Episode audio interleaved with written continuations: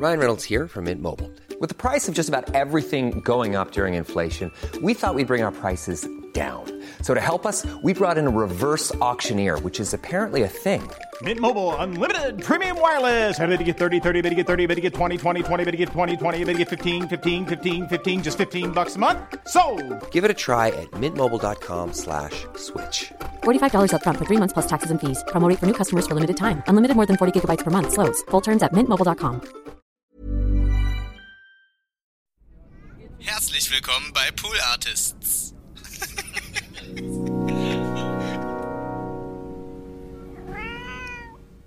Gerade ist eh eine schwierige Zeit auf Twitter. Es wird sehr viel gestritten. Es gibt sehr, sehr viele schwierige Themen. Da ist es nicht so leicht, als Marke irgendwie cool herauszustechen. Und außerdem schwankt das auch einfach mal ganz natürlich. Und da habe ich auf meinem Twitter-Kanal äh, nachgeschaut, wie, wie meine Reichweite ist. Und ich fand es mega krass, dass ich, äh, also ich hatte so eine Wetten-Das-Quote. Also mein Höchstwert war so 20 Millionen im Monat. Und das ist aber auch 2 Millionen meine. Aber das fand ich so, so 20 Millionen war so einmal Thomas Gottschalk in den besten Zeiten so 20 Millionen, zu 20 Millionen Leuten gesprochen. Das, äh, da soll mein Bruder erstmal hinkommen.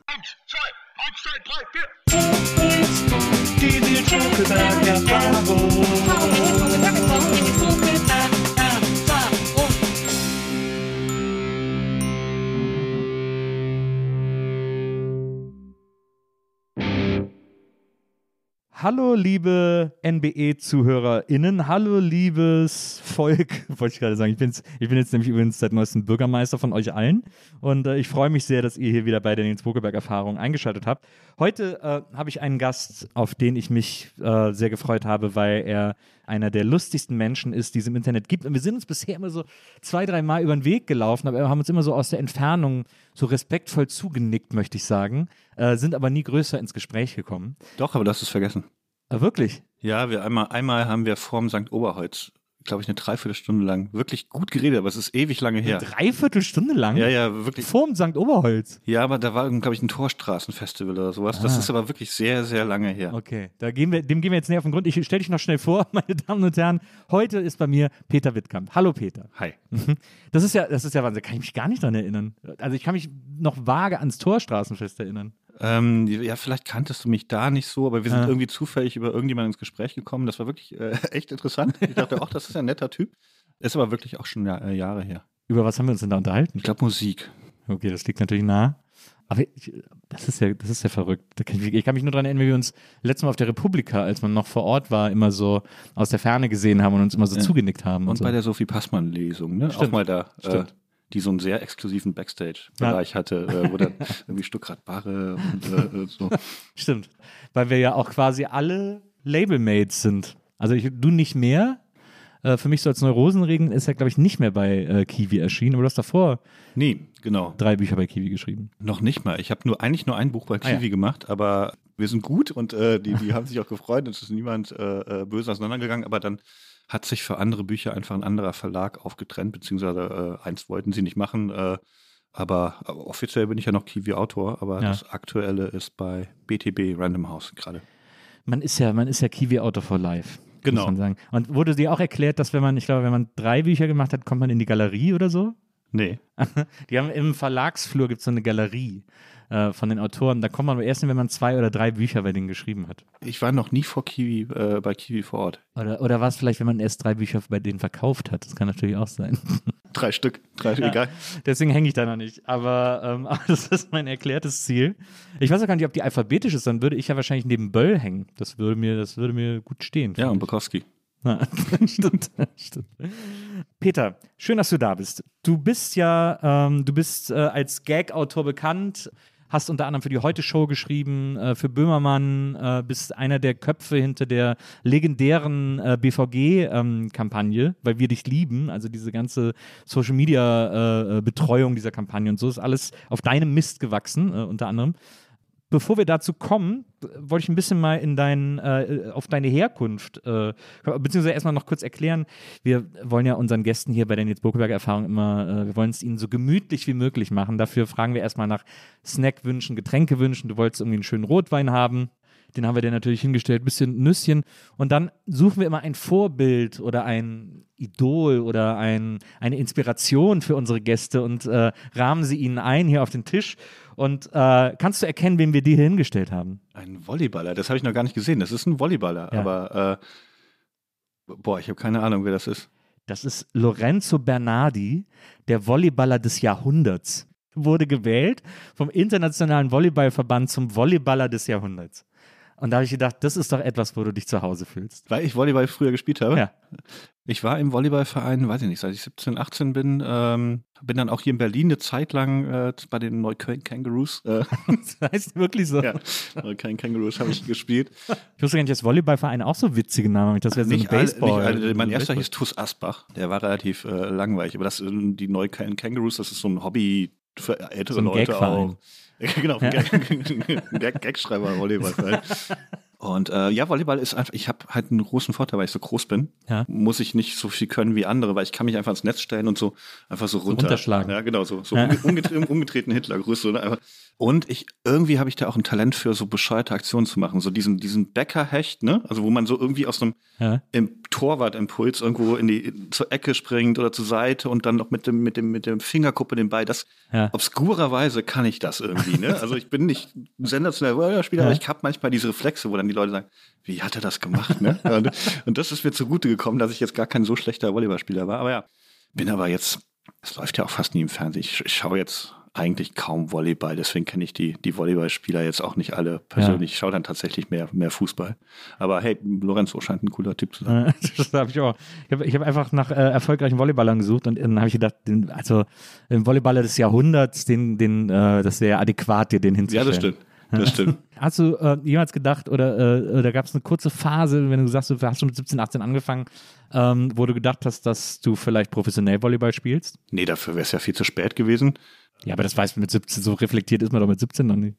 Also da, selbst da hat man ja schon irgendwie, äh, also ich komme schon vom Land und da ist man ähm, immer so ein bisschen hinterher. Da weiß man nicht so viel wie in der Stadt. Und das Internet gab es da damals noch nicht in dem Maße. Ja. Äh, ähm, man hat sich schon, schon manche Sachen einfach nicht gewusst. Also das Gefühl hatte ich schon, aber dass man jetzt im Profisport vielleicht eher mit 12, 13 anfängt, da, da wusste man schon von den Fußballvereinen, ne? dass Ja. die auch irgendwie eine Jugendarbeit haben, dass die schon mal dann, äh, mein Bruder war im Fußballverein und dann hatte man manchmal so einen Spieler, äh, der ziemlich gut war, wo dann jemand vom aus der Stadt kam und sich den angeguckt hatte. Ne? Ja. Und da wusste man so ungefähr, wie das im Sport funktioniert und dass das dass dann dann 13, 14, dass da Talentscouts äh, auftauchen, natürlich vor allem im Fußball. Deswegen habe ich mir mit 17, 18 keine Illusionen mehr gemacht. Aber ich bin im äh, Guinness-Buch der Rekorde wegen dem Volleyball.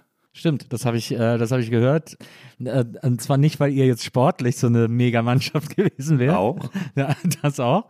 Aber äh, vor allem, also du kommst aus Asbach, ne? Ja. Ähm, oder aus so einem, aus dem Vorort von Asbach. Ähm, Asbach kennt man ja äh, wirklich deutschlandweit durch Spirituosen, weil Asbach uralt, äh, wie der Name schon sagt, aus Asbach kommt. Nein. Kommt nicht aus Asbach. Nee, der kommt aus Rüdesheim, was ich nur weiß, weil ich das halt jedes Mal gefragt werde. Noch nicht mal das. Aber ist Rüdesheim in der Nähe von Asbach? Nee, auch nicht. Hä?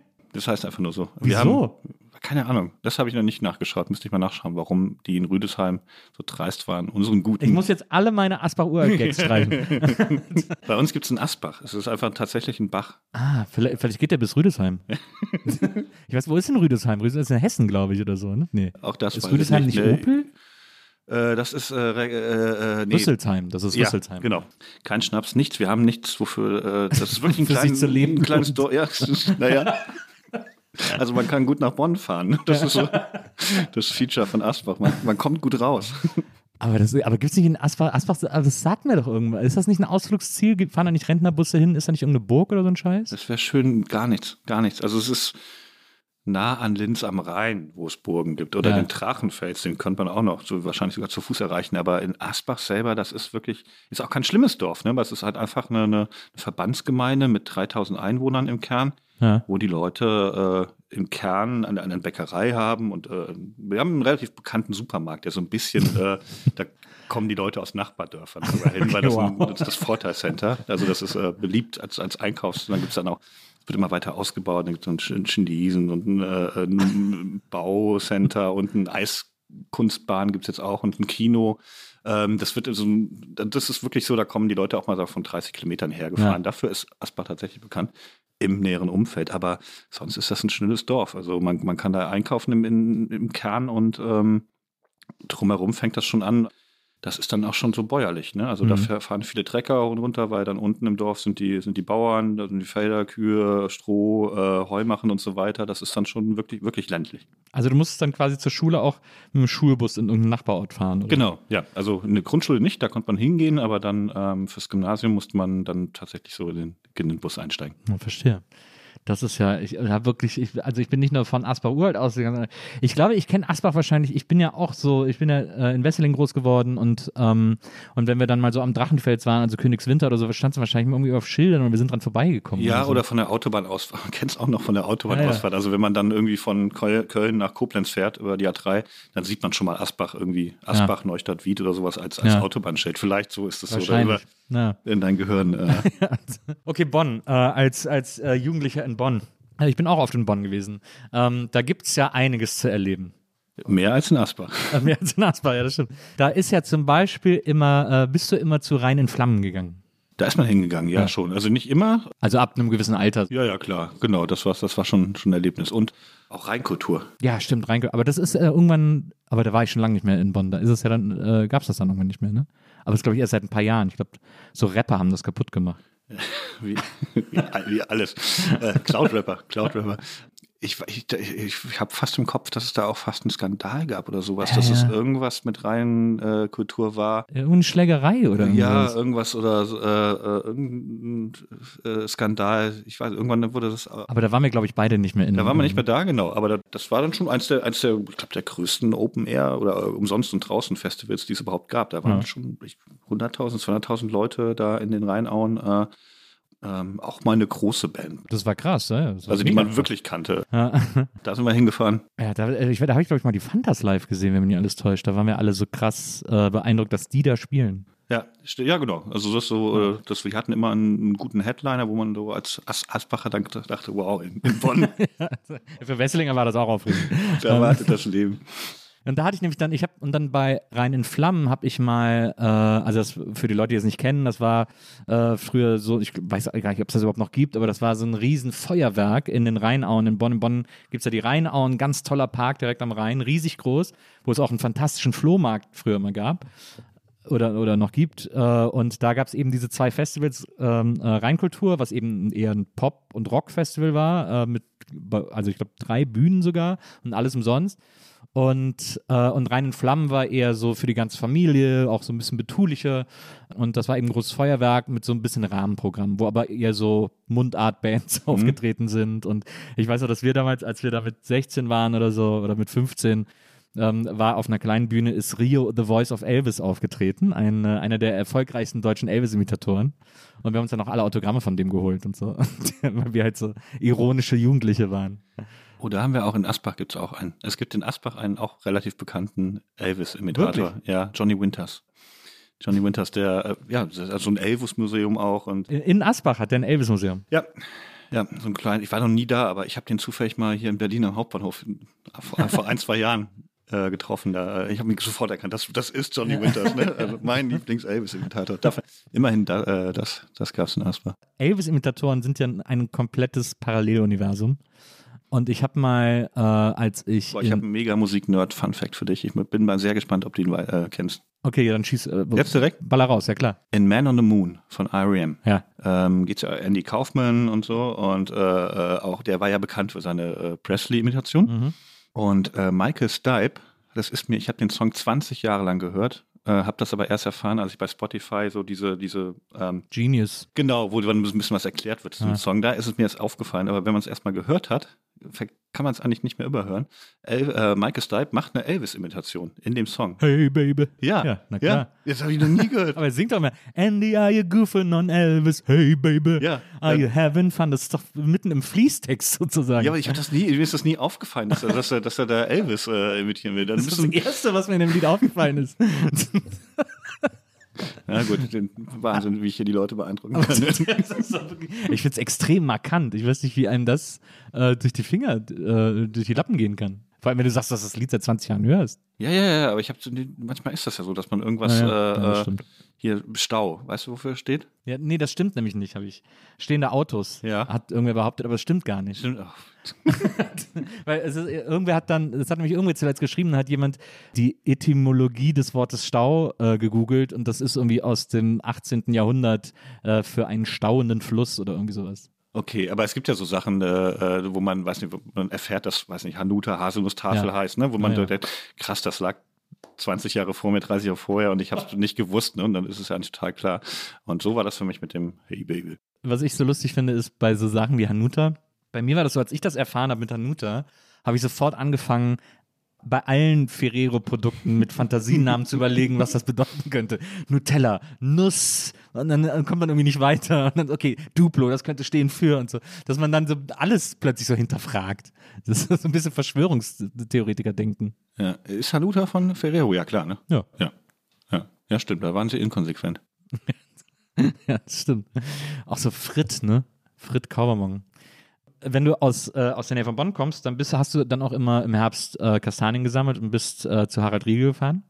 Das ist ein, das ein, Hans Riegel, Entschuldigung. Ja, äh, muss man vielleicht erklären, ne? Ja. Äh, warum man das macht. Also tatsächlich haben wir das gemacht. Wir haben Kastanien gesammelt, um sie zu Hans Riegel Bonn, Haribo, Ja. sehr gute Überleitung, äh, zu fahren. Und äh, warum haben wir das gemacht? Da hat man, glaube ich, dann ne, einen Sack Gummibärchen für bekommen, ne? Genau, man konnte die eintauschen in so einem Währungskurs praktisch. Ich weiß nicht, ein Kilo Kastanien gibt dann 500 oder 100 Gramm Haribo. Ja. Und weißt du auch warum?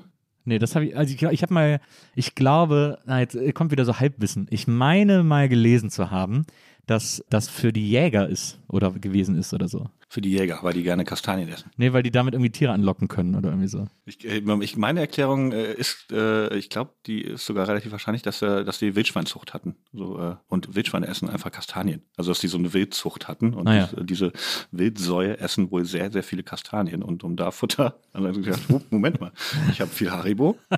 Ich könnte Kinder sammeln lassen und ich bezahle sie einfach. Also ziemlich genial eigentlich. Ne? Ja, das stimmt. Das ist wirklich genial. Ja, aber das hat man wirklich gemacht und äh, dann haben die Eltern das da äh, so einen, einen guten Sack hingefahren. Man hat wirklich relativ, also für Kinder, Augen und Hände schon relativ viel Haribo bekommen. Das war total geil. Also es äh, ja, war irgendwie eine schöne Tradition. So man, Man muss ja auch sagen, also es gibt ja für ein Kind eigentlich nichts Luxuriöseres, als im Rheinland aufzuwachsen, weil man wirklich so viele äh, Gelegenheiten bekommt, umsonst Süßigkeiten zu kriegen.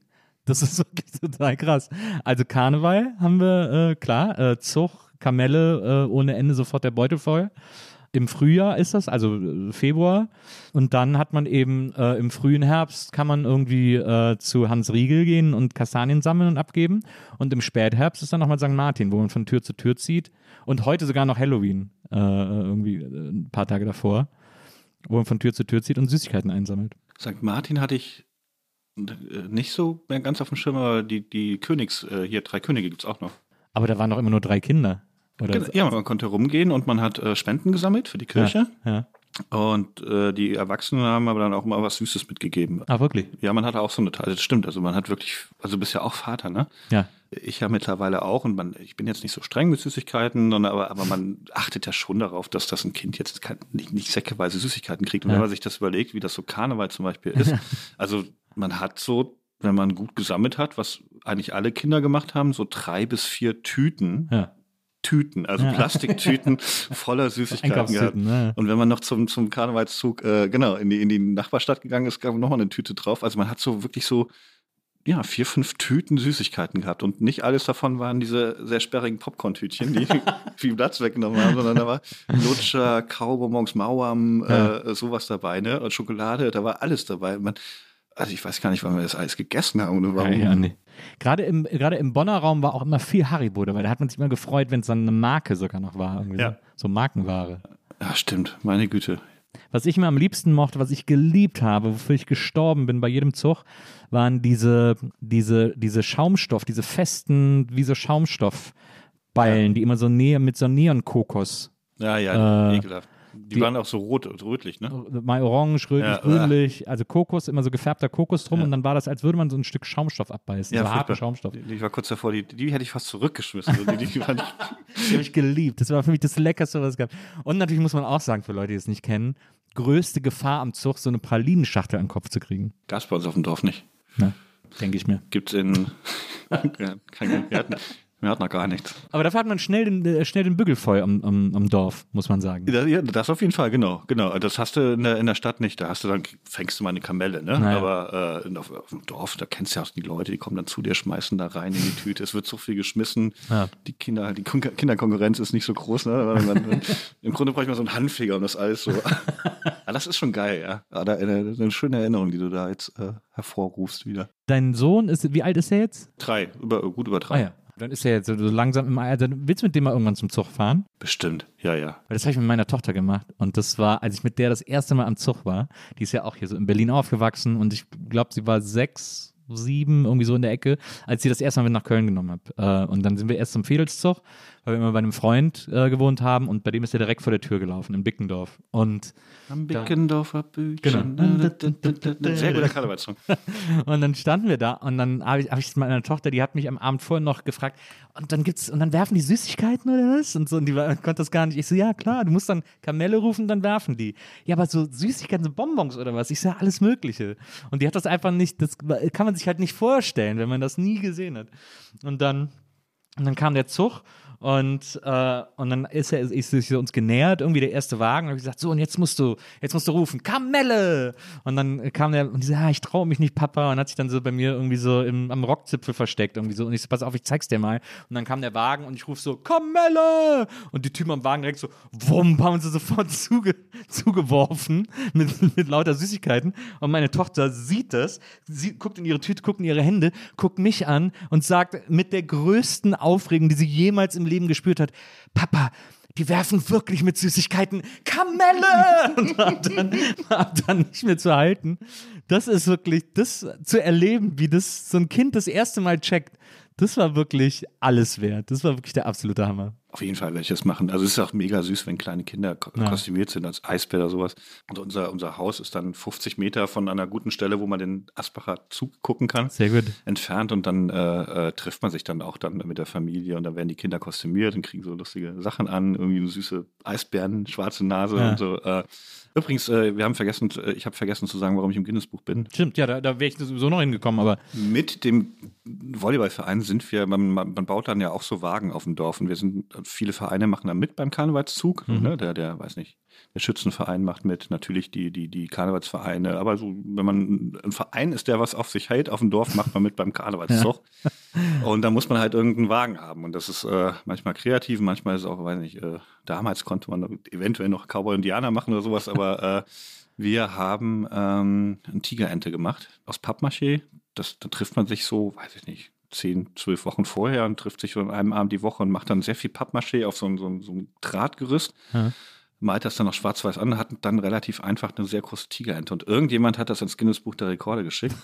Und anscheinend gab es in diesem Jahr so wenig Rekorde, dass da irgendein verzweifelter guinness gesagt hat, meine Güte, nehmen wir halt die scheiß Tigerente aus Asper.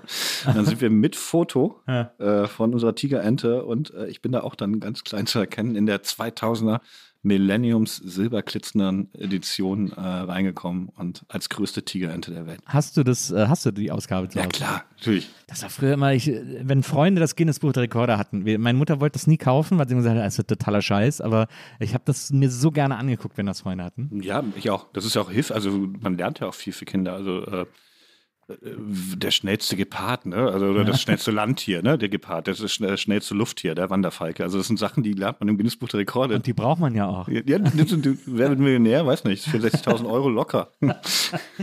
War denn dann auch so ein Guinness-Notar äh, äh, beim Zug, um die Tigerente abzunehmen? Oder? Ich glaube nicht. Ich glaube, man hat da einfach ein Foto rein- reingeschickt und dann äh, war das wahrscheinlich, ich habe das nicht mehr mitgekriegt, weil dann ging das so langsam bei mir Richtung Studium. Äh, Ja. Wahrscheinlich gibt es aber auch so eher unwichtige Rekorde, wo es nicht so wahnsinnig ist wahrscheinlich die Rekordvergabestelle noch sehr locker. Ja, genau, genau. Komm hier, bei Tiger, für Tigerenten schicken wir keinen. Ist denn, äh, steht der Rekord noch oder seid ihr mittlerweile äh, übertroffen worden? Ich nehme an, das ist einer von den Rekorden, die jetzt, also wahrscheinlich hast du so im Guinness-Buch der Rekorde sowas wie, du hast natürlich immer dabei so schnellster Läufer der Welt, Ja. ne? Und dann hast du irgendwie Hussein Bolt und dann läuft er dann noch schneller und dann wird das immer wieder geupdatet. Also ich glaube wahrscheinlich auch so die meisten Liegestützen oder, oder irgendwie so Rekorde, die immer weiter übertroffen werden. Aber ich glaube, so, es gibt auch diese Art von Rekorden, wo man sagt, komm, ist schön, dass wir es einmal dabei hatten, aber da machen wir jetzt auch keinen Wettkampf draus. Und ich würde schätzen, dass die Tigerente dann eher in diese Kategorie äh, reinfällt. So ein, Ähm, Füll, so ein Füllrekord. ja. Aber falls jemand eine größere Tigerente von deinen Zuhörern hat, äh, soll er sich mal melden. Ja. Ich bezweifle es. ja, das, das bezweifle ich auch. Aber dann wart ihr sozusagen die Jacques Tillys von äh, Asbach.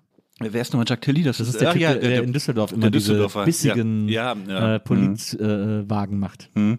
Ja, ja, aber jeder war da. Also, äh, ähm, also jeder war da sein eigener Jack Tilly. Also wirklich so wirklich viele Wagen, die müssen ja erstmal gebaut werden. Wobei es gibt auch so Standardwagen, die kann man immer, also so. Die werden ja immer benutzt. ja, Also oder man macht Jahr. ein Plakat drauf. Ne? Und, äh, und so. ja, ja, ja, Man muss ja dann, wenn man beim Zug mitläuft oder mitfährt, muss man ja das Wurfmaterial auch selber kaufen, ne? Aber das weiß ich nicht, wie das geregelt wurde. Ah, ja, Ich okay. weiß, Hat man dir einfach gegeben. genau, das war vielleicht über die Vereinskasse, aber klar, man muss das schon Ja. kaufen. Ähm, wahrscheinlich über den Vereinsbeitrag, dass das irgendwie dann äh, säckeweise gekauft wurde. Aber in dem, äh, wo ich da mitgegangen bin, habe ich mich mehr für diesen kompletten Suff interessiert, der auch da möglich war. Also man konnte sich grandios wegschießen. Das ist eigentlich, jetzt, äh, äh, wenn man darüber nachdenkt, das ist eigentlich verboten, müsste verboten sein, dass ich da überhaupt noch mitlaufen durfte, weil man hat so viel Schnaps getrunken, so als Ja. 17-Jähriger, äh, und das überhaupt nicht vertragen und kreuz und quer und noch einen sauren Apfel und natürlich noch ein Bier und äh, Den guten Dorfschnaps einfach immer. man war davor am Vortag schon auf dem, auf dem Zug im, in der Nachbarstadt und hatte schon einen Kater und Ja. Restalkohol und hat äh,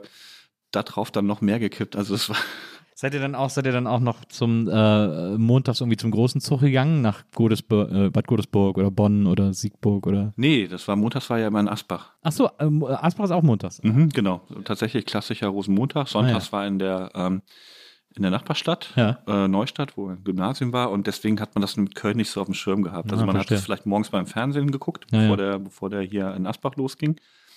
Das kam dann später so ein bisschen, weil mein Bruder dann nach Köln gezogen ist und dann war ich auch mal äh, über Karneval dann da.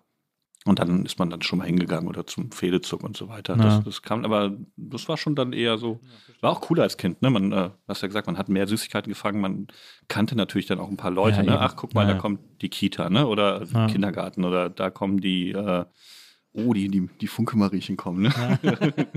und, und so Kram. Also, Ich bin Karneval immer in Köln und am Rosenmontag fahre ich immer nach äh, in die Eifel zu meinen Eltern, weil die in einem Dorf wohnen, wo auch am Rosenmontag immer der Zug geht. Also weil in Wesseling früher ging der immer sonntags, dann konnte man montags immer nach Köln, das war immer geil. Aber da bei meinen Eltern in Eifel, wo die jetzt leben, da geht der immer montags.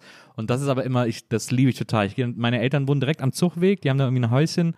Und dann äh, gehe ich zu denen, die haben dann immer Frikadellen gemacht und dann laden sie Freunde ein, die machen dann so Muzemandeln und dieses ganze Quarkbällchen und so weiter. Mettbrötchen. Genau. Gibt es Röckelchen mit, mit Käse. Mein Vater hat jetzt angefangen, äh, in die, in die Frikadellen und so immer so Schilder zu stecken, drei Euro und so. Und dann haben die auch ein bisschen Kölscher und dann läuft Musik und dann dieser Zug geht zweimal an dem Haus vorbei, der hat auch nur fünf Wagen, äh, geht zweimal vorbei und wir haben danach drei Tüten voll. Das ist echt abartig. Also natürlich auch so mit Servietten. Wir hatten zum Beispiel ganz viele Servietten auch am Land, weil die so schön weich und billig sind. Und die- ganzen Frauen freuen sich alle darüber. Da werden immer die Servietten fürs ganze Jahr gesammelt. Was man an Servietten fängt. ich habe auch das Gefühl, wenn du über diese Zeit oder diese, diese, die Saison redest, dann äh, wird deine Stimme auch ein bisschen Ja. kölnerischer. Ja, Ne? ja, das glaube ich auch. Ja, ja, das glaube ich. Ich habe ja auch, als ich das letzte Mal äh, in, in äh, Köln feiern war, habe ich ja unbekannterweise deinen Bruder kennengelernt. Das habe ich auf, Insta auf Instagram gesehen. Du Genau. hast ein Foto von einer verkleideten Person, die als Lars Eidinger verkleidet Genau. war. Ne?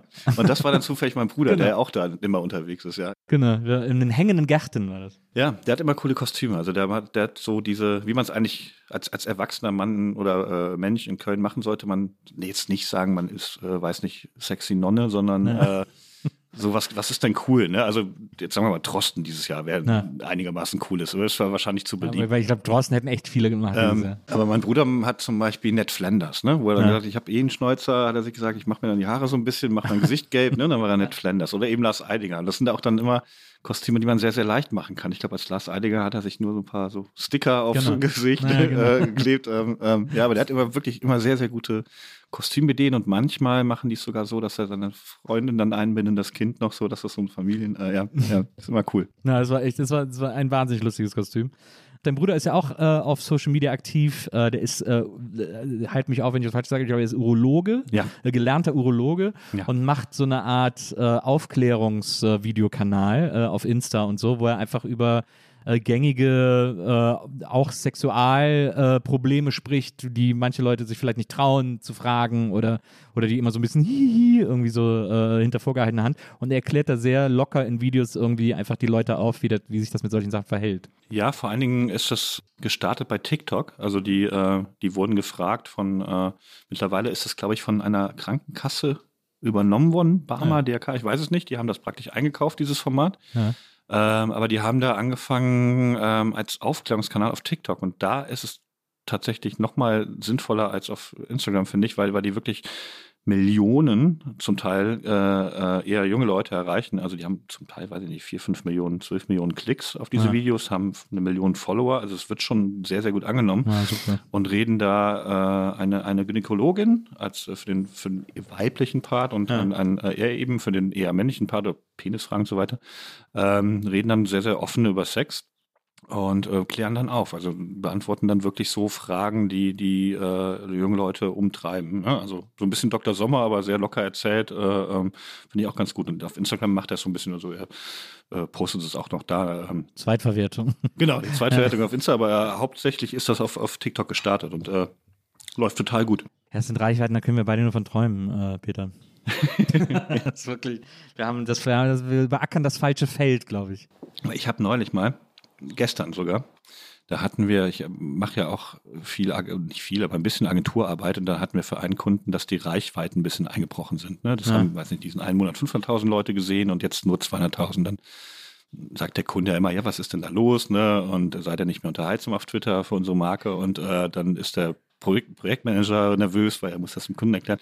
Und ich habe dann gesagt, ja, das liegt auch, also gerade ist eh eine schwierige Zeit auf Twitter. Es wird sehr viel gestritten, es gibt ja. sehr, sehr viele schwierige Themen. Da ist es nicht so leicht als Marke irgendwie cool herauszustechen. Und außerdem schwankt das auch einfach mal ganz natürlich. Und da habe ich auf meinem Twitter-Kanal äh, nachgeschaut, wie, wie meine Reichweite ist. Und ich fand es mega krass, dass ich äh, also ich hatte so eine Wetten-Das-Quote. Also mein Höchstwert war so 20 Millionen im Monat. Ja. Und das ist aber auch 2 Millionen meine. Aber das fand ich so, so 20 Millionen war so einmal Thomas Gottschalk in den besten Zeiten so 20 zu 20 Millionen Leuten gesprochen. Das, äh, da soll mein Bruder erstmal hinkommen. Ja, das stimmt. Aber wirklich. Äh, ist, das, ist er eigentlich älter oder jünger als du? Jünger, zwei Jahre. Bist du der Älteste? Oder ist, mhm. äh, und dann und dann kommt danach noch eure Schwester, oder? Kommt noch eine Schwester, das waren die leiblichen Geschwister. Mein Vater hat dann noch weiter geschnackselt, hat noch mit einer neuen Frau Zwillinge. Ah, ja.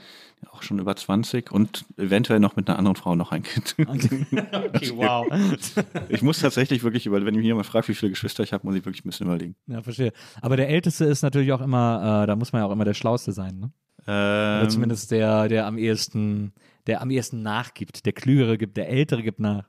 Ja, Verantwortung, glaube ich, muss man so ein bisschen tragen. Und man ist ja. der, der der gedanklichen Welt von Mama dann am nächsten ist. Ne? Also, also wenn, also so wenn, wenn die, wenn die sagt, bitte nicht bis 11 Uhr Fernseh gucken. Ich bin heute mal irgendwie auf, weiß nicht, bin beim Chor singen, aber ihr geht um neun im Bett, du um zehn, du um halb elf oder so weiter, dann, dann muss man sagen, okay, das, das hat ja auch einen Grund, ne? Und das seinen kleineren Geschwistern so ein bisschen erklären, warum die Mama das jetzt gesagt hat und warum man natürlich jetzt nicht Party macht. Äh, ähm, ja. Also, ähm, ja, man hat so, so ein bisschen Verantwortung, finde ich. Das nervt. Ja, das, ist, das ist interessant, weil ich war immer der Jüngste. Ich habe drei ältere Geschwister, die sind sehr nah beieinander altersmäßig und zehn Jahre später kam ich. Also ich war immer in der perfekten äh, Verwöhn-Pole-Position. Also wo selbst meine Eltern irgendwie gesagt haben, ja komm, äh, jetzt haben wir bei den dreien schon alles ausprobiert, was man falsch machen kann. Der soll, der wird schon irgendwie groß, irgendwie so. Deswegen, aber wenn ich dann meinen ältesten Bruder, mit dem ich quasi am meisten von den dreien zu tun äh, hatte, äh, wenn ich mir den so angucke, ist der auch immer so ein bisschen so der ruhigste vielleicht von allen oder so, oder der, der besonnenste so ein bisschen. Bei uns hat sich das gedreht dann. Meine Schwester, die, also leiblich, die, die jüngste ist dann so die erste gewesen, die Kinder bekommen hat. Ja. Und äh, die erste, die überhaupt geheiratet hat, ähm, die erste, die ein Haus gekauft hat, also die und auch so die erste, die man anruft, wenn man mal was ganz Wichtiges von der von einer sachlichen Person. Also ich glaube, ja. mein Bruder und ich, wir rufen dann beide meine Schwester eher an. also ich rufe natürlich auch meine Bruder an, wir haben auch ein sehr, sehr gutes Verhältnis, aber die, die ist so, so eine, so eine Instanz und ja. irgendwie für uns dann gefühlt so ein bisschen die, die große Schwester geworden, obwohl sie die jüngste ist. Das hat sich dann, und ich bin fast schon eher der Larifari geworden. Ähm, das stimmt, das muss man auch wirklich sagen. Also die, es ist nicht so ganz klar, als du, wenn du mit 17, 18 äh, mit Volleyball angefangen hast, und dann irgendwann in die große weite Welt nach Bamberg äh, äh, äh, gegangen bist. Man hat übrigens auf dem Land, hat man alles Sportarten gemacht. Ne? Das war so für mich total normal, dass man. Aber hast du auch Fußball gespielt? Ich habe auch Fußball gespielt, war Torwart, war rechter Verteidiger. Ich Ja. habe aber auch Handball gemacht, auch Basketball gemacht. Äh, man hat so auf dem Land, da hat man mal neue Freunde, die andere Sportarten machen. Tennis habe ich auch gespielt. Ja. Man macht so, weil, weil das ist so eine der wenigen Sachen, die man auf dem Land wirklich gut machen kann, ist Sport. Ne? Und man hat halt kein Kino, man hat nicht in der Stadtmitte rumhängen und irgendwie mit 14 Alkopops oder sowas ausprobieren. Man hat das also, also macht man Sport. Aber man kann ja trotzdem mit 14 im Land Alkohol trinken. Also da irgendwie sie die, die ganzen Schnapsreservate äh, Reservate der Eltern plündern. Ja, aber man hat niemanden, der, also ähm, äh, mit 14 Jahren auf dem Land müsste man, ähm, müsste man erstmal jemanden haben, der den anderen zu einem fährt. Also ich müsste sagen, Mama, kannst du Ja, okay. mich zu Andreas fahren? Weil wir wollen die Schnapsvorräte plündern. Ne?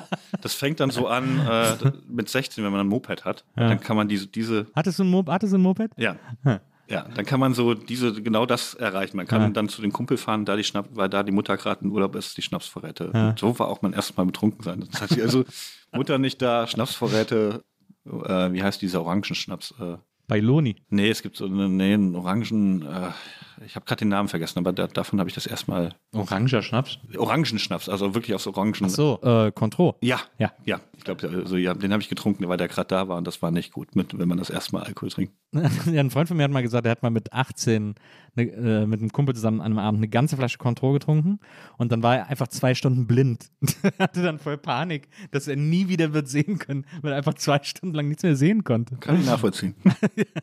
Aber ja, also ich, ich für mich war Sport, ich fand Sport voll ätzend als Jugendlicher. Also ich war zwar im Tennisverein, weil meine Mutter irgendwann mal gesagt hat, du musst irgendwie, du musst dich irgendwie bewegen. Aber ich war so, ich fand auch die, ich fand, bei mir waren auch immer so die Typen in den Sportvereinen ätzend. Deswegen wollte ich da irgendwie nie so hin. Äh, Das fand ich mal so unattraktiv. Ne, das war bei uns schon wirklich wichtig und ich war auch wirklich gar nicht so unsportlich, wie man denken könnte. Also äh, nie ganz gut, aber auch nie ganz schlecht. Fußball war mir zu rough. Das war zu, irgendwie war mir zu gewalttätig. Hm, Klar, mit, mit sieben, acht, neun ist das so nett, ne? Man kickt halt Bälle, aber irgendwann fängt das an mit diesen Zweikämpfen. Ne? Und das, also es ist ja auch vielleicht richtig so, dass die Leute sich durchsetzen müssen, weil ich Ja. finde das assi. Ne? Also wenn, Ja. wenn du halt zu langsam bist oder so, oder wenn du den Ball unbedingt haben willst, kannst du ja gerne probieren, aber du musst da jetzt nicht so schubsen ne? und so Ja. drängeln. Ne? Ich fand das irgendwie scheiße. Und, äh, gut, beim Volleyball, man trifft halt nicht auf andere Leute, sondern die sind so durch Netz getrennt. Ich habe aber mal eine rote Karte bekommen. Wofür? Gibt's beim Volleyball. Äh, Schiedsrichter beschimpfen. Wie hast du den Schiedsrichter genannt? Ich glaube, ich habe ihm im Weggehen und dachte, er sieht's nicht, einen Stinkefinger gezeigt. Ah, okay, verstehe. Oder sowas. Ähm, Ja, ja, also weil ich mit der Entscheidung nicht einverstanden war. Das hätte niemand, das hätten wir dir alle nicht zugetraut. Bitte. Wurde- War, glaube ich, für, für mich sogar neu, dass man eine rote Karte auf dem Volleyball kriegen kann. Steht wahrscheinlich auch im Guinness Buch der Rekorde. Einziger Typ mit roter Karte im Weltrekord. Einzige Tigerenten, Ja. Rekord-Tigerentenbauer, der eine rote Karte im Volleyball hat. Was ist denn Asbach eigentlich für ein äh, Kennzeichen? NR, Neuwiedrhein. Ah. Heißt es so? Ja, doch, Neuwiedrhein, ja, doch. Ja, ja, verstehe. Weil das ist auch Siegburg, ist auch die Ecke und so. Ja, Ne? ist auch unterwegs. Ja. BM, also Bergheim, was ja Wesseling war ja BM bei Bergheim, das war immer die Abkürzung für bereifte Mörder. Mega, mega guter Humor, das gefällt mir sehr. Also, äh, dass so wirklich überall die Leute anfangen zu überlegen, äh, wofür könnte das stehen. Ne? Und dass, dass sich dann auch so eine Leseart, äh, weil das ist einfach der, ist auch humortheoretisch ganz interessant. Also SUU war eben Siegburg bei uns und äh, da hat sich durchgesetzt, äh, sau unterwegs, weil es einfach passend ist. Ne? Also hatte bestimmt auch mal jemand eine andere Idee, aber dann, das, du musst ja auch mit einem Witz so Naja. dann die kritische Masse erreichen. Ne? Und Was gab es das für NR? Gute Frage. Wahrscheinlich irgendwas mit nicht, äh, nicht, nicht, Nichtraucher. ja, lang, langweilig. Nicht. Ist das nicht auch, aber so- ist das dann, wenn du sagst, von so Fuß zum Drachenfels kommt, also Königswinter und dahinter Königswinter, ist das nicht auch da, wo Adenauer gewohnt hat? Der hat doch quasi auf der Rückseite vom Drachenfels gewohnt. Ich weiß nicht, wo Adenauer gewohnt hat. Also ich, ich weiß schon, dass es. Also wenn du vor, wenn du vor dem Drachenfels stehst und du bist quasi in Königswinter, dann rechts den Rhein entlang. Also man hätte, ich habe das jetzt eben so salopp gesagt, wie der Ja. Rhein das nun mal macht, aber man hätte schon ein bisschen was spazieren gehen müssen, Ja, dass man da äh, zum Drachenfest kommt. Das wäre schon eine Tagesreise gewesen. Ah, das sind so verstehe. 30, 40 Kilometer, musst du schon Ja, ja. einplanen. Ne? Ein Ja, paar ja, Kölsch ja. dabei trinken. Dass da Ist denn Asbach direkt am Rhein oder ist das im Landesinneren? Landesinneren. Und noch auf der Seite von Rheinland-Pfalz, also nicht NRW. Ach so. Ach, du bist gar kein, du bist ja gar kein Nordrhein-Westfale. nee, Ach, nee, nee. Ich, ja, hör mal, sortiert doch ja nicht. ja, das ist wirklich so ein bisschen. Dürft ihr doch gar kein Karneval feiern. Das ist doch, äh, was ist denn da los? Man ist offiziell Westerwälder. Oh, das schönste Mädchen vom Westerwald. Ja, aber das, das Westerwald klang für mich schon damals so, als äh, das so ein bisschen wie da, da, da schläft er mit der Cousine oder so, oder Westerwälder, ne? Die Ludolfs, die Ludolfs und so, die sind eher Westerwälder gewesen. Das wollte man auch nicht so richtig sein, habe ich mich nicht wohlgefühlt. Und man war es auch nicht, weil man eigentlich Bonner war. Aber, aber ich bin da schon eine gespaltene Persönlichkeit. Naja, also als Rheinland-Pfälzer kann man auf keinen Fall Bonner sein. Ja, eben. Das Ja. ist ja mein Problem. Aber eigentlich war, also man hätte, also die Grenze zu NRW, die hätte man wirklich in einem äh, leichten Spaziergang erreichen können. Ja, aber Und, es also, lag halt dahinter. Jetzt wurde gerade äh, äh, Westerwald und diese Familienverhältnisse erwähnt. Du hast ja auch zuletzt relativ, hast dich relativ unbeliebt gemacht, als du ein paar Sachen über das Saarland geschrieben hast. ja. Das ist interessant, ne, dass die Saarländer, das ist so ein Gag, der geht denen wahnsinnig auf die Ketten. Dieses, diese Geschwister. Nee, bei den.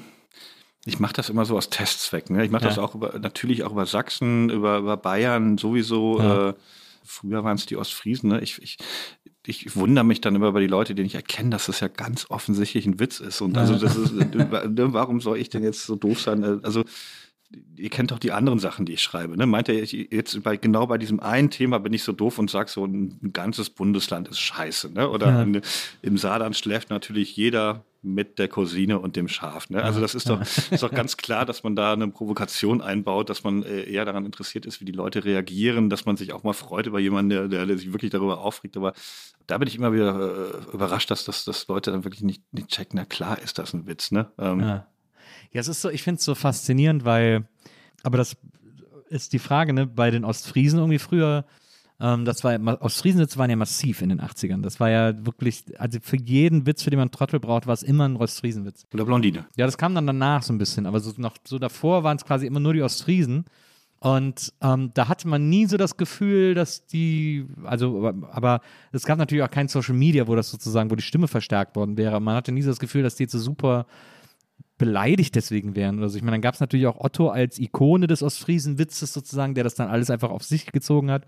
Bei den Saarländern zum Beispiel finde ich so interessant, dass die immer so, wenn man dann eben so Witze macht über die, äh, über die, äh, über den kreisrunden Stammbaum und so, dann sind die immer so, äh, ja, immer diese Witze über Inzest, äh, wir finden das nicht witzig.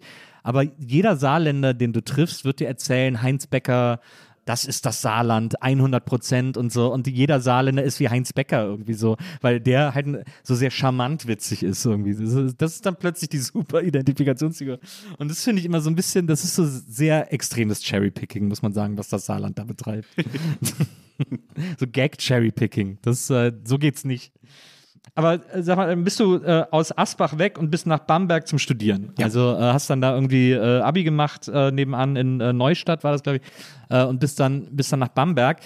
Das ist jetzt, sagen wir mal, von hier gerechnet, wäre das so, als wenn man jetzt von damals von Bonn nach Asbach gezogen wäre, wenn man jetzt von Berlin nach Bamberg ziehen würde. Aber umgekehrt ist das natürlich schon eine Stufe, ein, ein, ein- Ableveln de, des Zustands, oder? Ja, ja, voll. Also das war, äh, ich war komplett begeistert, dass es da zwei Kinos gibt in der Stadt, äh, dass es da eine Bar gibt, wo man abends hingehen kann, äh, dass es äh, irgendwie Cafés gibt, dass es, also es war ideal für mich vom Dorf kommend so eine, so eine Art Probestadt, ne, zwischen, Ja. zwischen Berlin Ja. zu haben, wo man mal städtisches Leben kennenlernt und äh, aber jetzt auch nicht komplett überfordert ist, nicht, nicht sofort in Drogen verfällt, ne? äh, sondern- sondern wo man so, so ganz smooth reinkommt. Und, aber es war mega spannend für mich. Eigene, ich hatte zufällig meine erste eigene Wohnung in der, in der Sandstraße. Das war so die Kneipenstraße in Bamberg, äh, wo ich auch viel dann später gearbeitet habe als, als Wirt oder als, als Barkeeper, nicht als Wirt, äh, als, als DJ und als, ähm, Koch auch. Und ähm, das, das war mega für mich, dann abends am Fenster zu sitzen mit einer Flasche Wein, die Leute zu beobachten, wie die in die Gaststätten gehen, zu wissen, ich kann da jetzt auch runter. Äh, auf einmal wurden irgendwie Mädchen zu einer Option, dass man Ja. die auch wirklich treffen Sieht, können ja. und äh, manche von denen sogar Lust haben, einen, selber zu treffen. Das war auf dem Land auch irgendwie so. Die, die eine aus der Klasse, die man gut fand, die hatte einen zwei Jahre älteren Freund und Ja. die andere hatte kein Interesse und dann, dann waren so die Optionen durch. Ne? dann ist man zwar nach Bonn gefahren abends in die Disco, aber dann weiß man nicht, was man. In welche Disco bist du in Bonn? Ins Carpe Noctem ja, manchmal stimmt. oder auch mal in so ein Großraumdisco, weiß ich gar nicht mehr, wie die heißt. Äh, äh, Gab es, als du ausgegangen bist, noch die Biskuithalle? ja, aber da waren wir nicht zur Disco, sondern eher Konzerte. Naja. Aber, aber man ist halt in die Disco gefahren, wusste halt nicht, was man macht. Man waren halt vier Trottel, vier männliche Trottel vom, vom Dorf, die äh, zu schüchtern sind und die, wo niemand auf die Idee gekommen wäre, zu, zu sagen, hey, darf ich den Trink oder komm, wollen wir tanzen? Oder man stand an der Theke und hat sich betrunken und hat so, was, so gesagt, ach, Ne? Wie so Heinz Strunkmäßig, ne? Die Mädchen heute wieder, kein Interesse, kein Interesse. Und äh, dann im Studium fing das alles so ein bisschen an, äh, interessanter und, und mehr zu werden. Was hast du studiert in Bamberg? Erst ein Semester BWL und dann habe ich gemerkt, das ist ja totaler Quatsch. Und Ja. die Soziologen, die ich kennengelernt habe, also ja nicht totaler Quatsch, aber für mich, die Soziologen, Ja, die ich kennengelernt habe, totaler Quatsch. Also BWL ist wirklich ein Verlegenheitsstudium, muss man sagen. Ja, und ich hatte Soziologen kennengelernt und, und, und äh, die waren nett und haben irgendwie coole Sachen gemacht. Ja. Ähm, und da habe ich gedacht, ja, ja dann mache ich Soziologie. Ähm, und habe dann gewechselt einfach. Es ist ja, ich finde, die Dynamik von so Kleinstadt-Unis äh, oder, oder Kleinstädte mit Unis, so besser gesagt, äh, die finde ich immer extrem faszinierend. Das gibt es ja auch in Siegen, äh, ist ja auch so eine Studentenstadt, so eine Universitätsstadt, wo aber sonst einfach gar nichts gebacken ist. Also es ist ja auch so eine super, äh, so ein super Dead End irgendwie. Äh, und so stelle ich mir Bamberg eigentlich auch vor. Bamberg ist ja auch nicht sonderlich groß. Nee, aber im Gegensatz zu Siegen schön. Ja. Ist aber, im- also jetzt, ich will jetzt keine Siegner verprellen, ist aber im Gegensatz zu Siegen auch nicht sonderlich schwer. Siegen ist, also mein, mein, mein leider nicht mehr lebender bester Freund Marius, der hat in Siegen sein Zivi gemacht. Ja. Äh, und ich habe ihn da besucht und was für ein trostloses Loch. Ja. Also wirklich, also Ja, das Also es, das Musikcafé Meier ist mir in Erinnerung geblieben. Das war irgendwie am, am, am, in der Innenstadt, das war okay, aber sonst ist das wirklich. Hei, hei, hei, hei, Und da, da muss man auch die ganze Zeit Hügel hoch und runter gehen. Naja. Das ist mir wirklich sehr unangenehm. Ich bin, da, ich bin da zuletzt, äh, war ich auch zuerst mal dabei, da aufgetreten. Es war auch ein schöner Auftritt in, in so einem Kabaretttheater, das war alles super. Aber der Ort selber, hab ich auch, das ist ein ganz seltsamer Vibe irgendwie. Also richtig angenehm fand ich es nicht. Also ja, ich hatte auch meine Schwierigkeiten. Und Bamberg ist halt wahnsinnig schön.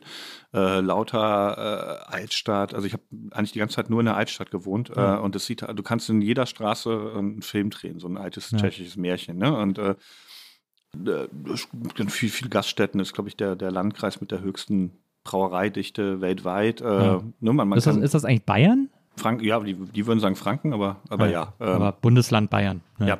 Und äh, man fühlt sich da wohl. Ne? Also es ist äh, irgendwie nett und schön. Ich kann auch verstehen, dass man da wohnen bleibt, vielleicht im Umland, aber es ist so. Gut, der fränkische Dialekt ist nochmal was anderes. Das ist, da ist man auch sehr, sehr schnell bei die Cousine begatten. Aber Allmächtner. ja, ja. Auch zum Teil schwierig. Aber äh, ja, ich, ich fand es mega gut. Nach fünf Jahren hat es dann irgendwie gereicht. Dann, Ja. dann musste ich noch ein Praktikum machen, um mein Studium zu beenden und bin dann nach äh, ja, Berlin gegangen zur Universal Music, weil da war gerade was frei. Und bist du noch manchmal in Bamberg? Fährst du noch manchmal hin? Schon ja, weil meine Schwester wohnt noch in der Nähe. Ja. Und äh, abends, wenn ich ein bisschen mehr Zeit habe, fahre ich dann auch mal nach Bamberg rein und finde das auch immer schön, so auch an, an die alten Städten, wo man dann gearbeitet hat oder äh, zurückzugehen. Man, man kann da immer noch gut essen und äh, man macht Spaß, ja. Ich, ich war ja auch mal, oh, ich war mal, äh, ich war mal länger zurück in Bamberg, weil ich war mal äh, tatsächlich vor fünf Jahren äh, einen guten Monat in der Psychiatrie, weil, weil alles zu viel geworden ist. Ah. Und ich war dann vorher bei meiner Schwester Ja. zu Besuch, weil es also schon da nicht gut aussah. Und dann haben wir irgendwas gesucht, weil wir gemerkt haben, ich kann jetzt auch nicht die ganze Zeit bei ihr wohnen. Mhm. Und dann haben wir eine, eine Psychiatrie in Bamberg. äh, Und dann habe ich quasi dann äh, fünf Wochen lang in einer, auch in der Altstadt, sehr, sehr schön gelegen äh, und keine 500 Meter, schätze ich mal, von meiner alten Bude entfernt, Ach, in, einer- in, einer, ja, in, einer, in einer Irrenanstalt gelebt. Ne? Aber hat dich das nicht retraumatisiert, da so nah an diesen alten Zeiten zu sein? Das war okay. Also Ja. mir ging es damals so schlecht. Ich hatte jetzt keinen um, Ausgehbock, aber es, es war irgendwie behaglich. Also ich kannte das alles so ein bisschen. Ja, ich war, es war vertraut. Es war, das irgendwie fand ich es auch schön. Also es, äh, ja, es hat gut gepasst. Also es äh, Wenn du da keinen Bock drauf hast, dann sag ruhig, aber ähm, wie. Irren, Irrenanstalt sagt man bestimmt nicht mehr. Ich darf das sagen. Ich war in einer. Ja, ja. Aber wie ist das denn da so, sich so selber einzuweisen oder so zu, oder an einen Punkt zu kommen, wo man sagt, ich schaffe das nicht mehr, bitte helft mir? Was ist das? Hat man da das Gefühl, irgendwie, weiß nicht, aufzugeben oder so? Oder ist das irgendwie. Es ist ja auch sehr schambehaftet wahrscheinlich. Ich weiß, was du meinst, aber ähm, ja, von, ich, ich glaube, von außen könnte man schon sagen, ne? der, Mhm. der ist jetzt ganz schön fertig, dass er das machen muss. Äh, aus der inneren Perspektive ist es eher so, dass man, äh, man ist ja, weiß nicht, aus den unterschiedlichsten Gründen sehr traurig, sehr fertig, Ja. sehr erboden. Und für einen selber ist es dann ein Schritt. Also man macht was. Also man macht nicht die nächste Nacht mit, mit Tavo oder was weiß ich auf dem, auf dem Bett oder äh, falls man überhaupt Medikamente hat oder man, man ist nicht mehr äh, den nächsten Tag zu Hause traurig, sondern man geht einen Schritt und macht was und versucht Mhm. das zu ändern. Und deswegen ist es eigentlich äh, fast schon das, das Gegenteil dieser Perspektive, dass man sich nicht aufgibt, sondern man, äh, macht das Gegenteil. Man gibt Ja. sich nicht auf und versucht da rauszugehen. Man macht den ersten Schritt. Und so kam das auch mir vor. Also ich war total froh. Hatte auch so ein bisschen Bammel davor. Vor allen Dingen, das, das erste Wochenende muss man auch da bleiben, darf nicht rausgehen, weil man, damit man erstmal das so alles kennenlernt und dann ist man, andere Leute dürfen schon rausgehen und ist auch ziemlich allein. So der, Ja. äh, und tatsächlich gibt's auch so äh, die, die, die Abteilung für etwas härtere Fälle, die, die geschlossene, die Ja. in, in, in der Nähe ist, ne, wo man dann auch nachts mal jemanden schreien hört. Also es äh, ist jetzt nicht immer nur angenehm, ne? Ja. aber, aber grundsätzlich, also so äh, insgesamt ist das wie auf eine Art Klassenfahrt gewesen. Also man Ja. lernt sehr schnell Leute kennen, man hat so Essen von, von großen Tabletts immer so zusammen mit so Aufschnitt oder also so- Hagebuttentee. ja, genau, wirklich, wirklich. äh, man hat Aktivitäten, die man macht, äh, man hat einen Tagesplan, irgendjemand ist so eine Art Lehrer, der einem auch mal sagt, was man machen muss und man hat also ein Zimmer zu zweit. Also es ist wirklich sehr, sehr, äh, also ich fand es echt auf eine Art schön. Verstehe. Interessant. Ich habe mal, ich, ich finde es so interessant, ich hatte das, ich war einmal in meinem Leben an so einem Punkt, in, als ich in München studiert habe, äh, gab es irgendwann so eine Phase, wo ich auch so, also da hatte ich wahnsinnig viel Panikattacken und so und konnte nicht mehr schlafen. Ich habe nachts kein Auge mehr, also wirklich nicht mehr schlafen können. Äh, und habe mich dann so zum Teil in Straßenbahnen gesetzt, äh, weil ich da schlafen konnte, weil ich da das Gefühl hatte, in Bewegung zu sein. Das, und dann habe ich da einfach gepennt. Und, und das hat mich fertig gemacht. Also war, war wirklich so anstrengend für mich. Und da bin ich dann, weil da, wo ich gewohnt habe in München, war eines der besten Krankenhäuser äh, in München, Klinikum rechts der Isar. Das war mir in der Nähe. Und die hatten eine psychiatrische Ambulanz. Und dann habe ich einen Abend gedacht, das kann so auf gar keinen Fall weitergehen, äh, dass ich hier, dass ich nachts kein Auge mehr zukriege. Mir muss da jetzt jemand helfen. Und dann bin ich da nachts rübergelaufen. Das war so, weiß ich nicht, Viertelstunde, 20 Minuten von meiner Wohnung entfernt. Und dann bin ich da hingegangen und bin da an die Rezeption. Und dann sagt der Rezeptionist, ja, was wollen Sie hier? so nachts um eins oder so. Und dann habe ich gesagt, ja, ich würde gern zur psychiatrischen Ambulanz. Ja, nee, da müssen sie morgen wiederkommen, die haben jetzt geschlossen und so. Und dann danach habe ich mich nie wieder hingetraut. ähm, aber das war so, da war ich wirklich, da, ich hatte wirklich gedacht, da ist jetzt jemand und der sagt, ja, komm her, leg dich hier hin, wir reden darüber, du kannst jetzt erstmal pennen und so. War dann aber leider nicht. Und dann, äh, es hatte dann nachher alles einen ganz anderen Ausgang. Ich habe dann, ein Freund hat dann gesagt, äh, ich soll zu ihm ziehen und dann habe ich bei dem gewohnt und der hat mich dann sozusagen da irgendwie rausgeholt, weil es ihm dann auch nicht so gut ging. Wir haben uns aber so gegenseitig sehr hochgestützt auf so eine äh, seltsame Art und Weise und das war tatsächlich so ein bisschen so meine Rettung damals. Aber das werde ich nie vergessen, dass ich da wirklich, also ich die totale Bereitschaft hatte, jetzt einfach in so eine, in so eine äh, psychiatrische Hilfe zu gehen und mir dann der Nachtportier gesagt hat, nee, da ist keiner, gehen Sie wieder nach Hause. Und ich habe mich so geärgert. Ich so, was ist das für eine Ambulanz? Aber äh, ja, Man muss da tatsächlich auch erstmal reinkommen. Es war gar nicht so einfach, Ja. schon damals und äh, jetzt aktuell, äh, so, so fast nach Corona, hört man ja auch, dass wirklich ganz, ganz viele Praxen und dass das wirklich nur noch die schwersten Fälle aufgenommen werden. Also wenn, wenn man, äh, wenn man nicht suizidgefährdet ist aktuell, hat man es sehr, sehr schwer, überhaupt was zu bekommen, äh, weil so eine normale, schwere Depression reicht nicht mehr aus, dass man überhaupt Behandlung findet, weil einfach sehr, sehr viele Leute ganz schöne, äh, ganz schöne Schäden getragen haben davon. Ja. Ist ja jetzt auch äh, ganz aktuell gerade durch den Bundestag dieses äh, äh, gegangen oder sollte oder soll jetzt im Bundestag gehen, dieses Depression neue verboten. ja, ja, dieses seltsame Spankonzept äh, von so einer Punkteanzahl für psychische Erkrankungen. Sehr weird auf jeden Fall. Ja, also auf jeden Fall, ähm, dann hast du in, in, in Bamberg studiert und dann bist du wirklich direkt von Bamberg nach Berlin. Du hast dann auch bei Universal äh, gearbeitet oder was ein Praktikum? Das habe ich immer nie so richtig kapiert. Das war erst ein Praktikum, um eben mein Studium zu beenden. Und dann äh, hat mir Berlin ganz gut gefallen und habe da weiter gejobbt. So als, als wie heißt das, studentische Aushilfskraft. Habe mein Studium von Berlin aus beendet, weil da nicht mehr viel gefehlt hat. Diplomarbeit und, und so Kram. Und als ich dann fertig, Wo, worüber hast du deine Diplomarbeit geschrieben? Meinungsführerschaft im Bereich Musik. Musikjournalismus oder? Nee, äh, nee, eher so, ähm, also auch zum Teil, aber wie wird Musik überhaupt weitergeben? Wer, wer sind die Leute, äh, die, die, ähm, auf die andere Leute hören, bei Musik hören? Und also es gibt so ein Konzept der Meinungsführerschaft, also äh, bestimmte Eigenschaften, die Meinungsführer haben, die sind charismatisch, die sind groß vernetzt äh, äh, und so weiter. Und ich habe das tatsächlich in einer Studie überprüft, ob das auch bei Musik so ist wie bei klassischen Meinungsführern. Kurzes Fazit. Im Wesentlichen ja, aber äh, für mich fast spannender war einfach diese Geschichte von, von das ist so praktisch, heute würde man sagen Influencer, das war aber eine Ja. gute Zeit vor Influencern, also wa- was die ausmacht und warum die so erfolgreich sind und, äh, und äh, dann auch wie, wie Influencer überhaupt auf neue Ideen kommen. Ne? Es gibt ja, es gibt ja keinen Influencer-Influencer, sondern das ist zum Beispiel jemand ganz anderes, das ist der Innovator. Der hat gar nicht so viele Leute, die ihm zuhören, aber der, der ist so zwischen den Welten. Ne? Also ist Ja. jemand, der viel reist, viel unterwegs ist, äh, ähm, viele neue, verschiedene Dinge kennenlernt, aber auch gute Kontakte hat zu Leuten, die andere influenzen. Und, Ja. ähm, und der bringt so eigentlich die, die, die, die neuen Sachen rein und äh, total spannend, wie das, also es ist wirklich auch, äh, kann auch genutzt werden. Also dass du, äh, was mir jetzt spontan einfällt, ist zum Beispiel HIV-Aufklärung in den 80ern, ne, wo die irgendwann Ja. gesagt haben, wir drücken jetzt nicht mehr jedem äh, einen Zettel in die Hand, sondern wir gehen dahin und gucken, äh, auf wen hören Schwule. Also wer sind die Leute in den Bars, äh, die da ein gewisses Ansehen haben? Ne? Also doof gesagt, ne? Ja. hey, bringt mir Freddie Mercury. äh, und wir sagen denen ein paar Fakten über AIDS und äh, vertrauen darauf, dass sie das in die Communities spreaden. Und, oder dann, wie, wie, wie bringt man afrikanische Dörfer dazu, dass sie Wasser abkochen? Ne? Das ist so, Ja. Wird in vielen, wurde in vielen Dörfern nicht gemacht. Und dann guckt man, wer, wer sind die, auf die die hören? Und, äh, und ich fand es mega spannend. Und das habe ich so ein bisschen mit Musik verbunden.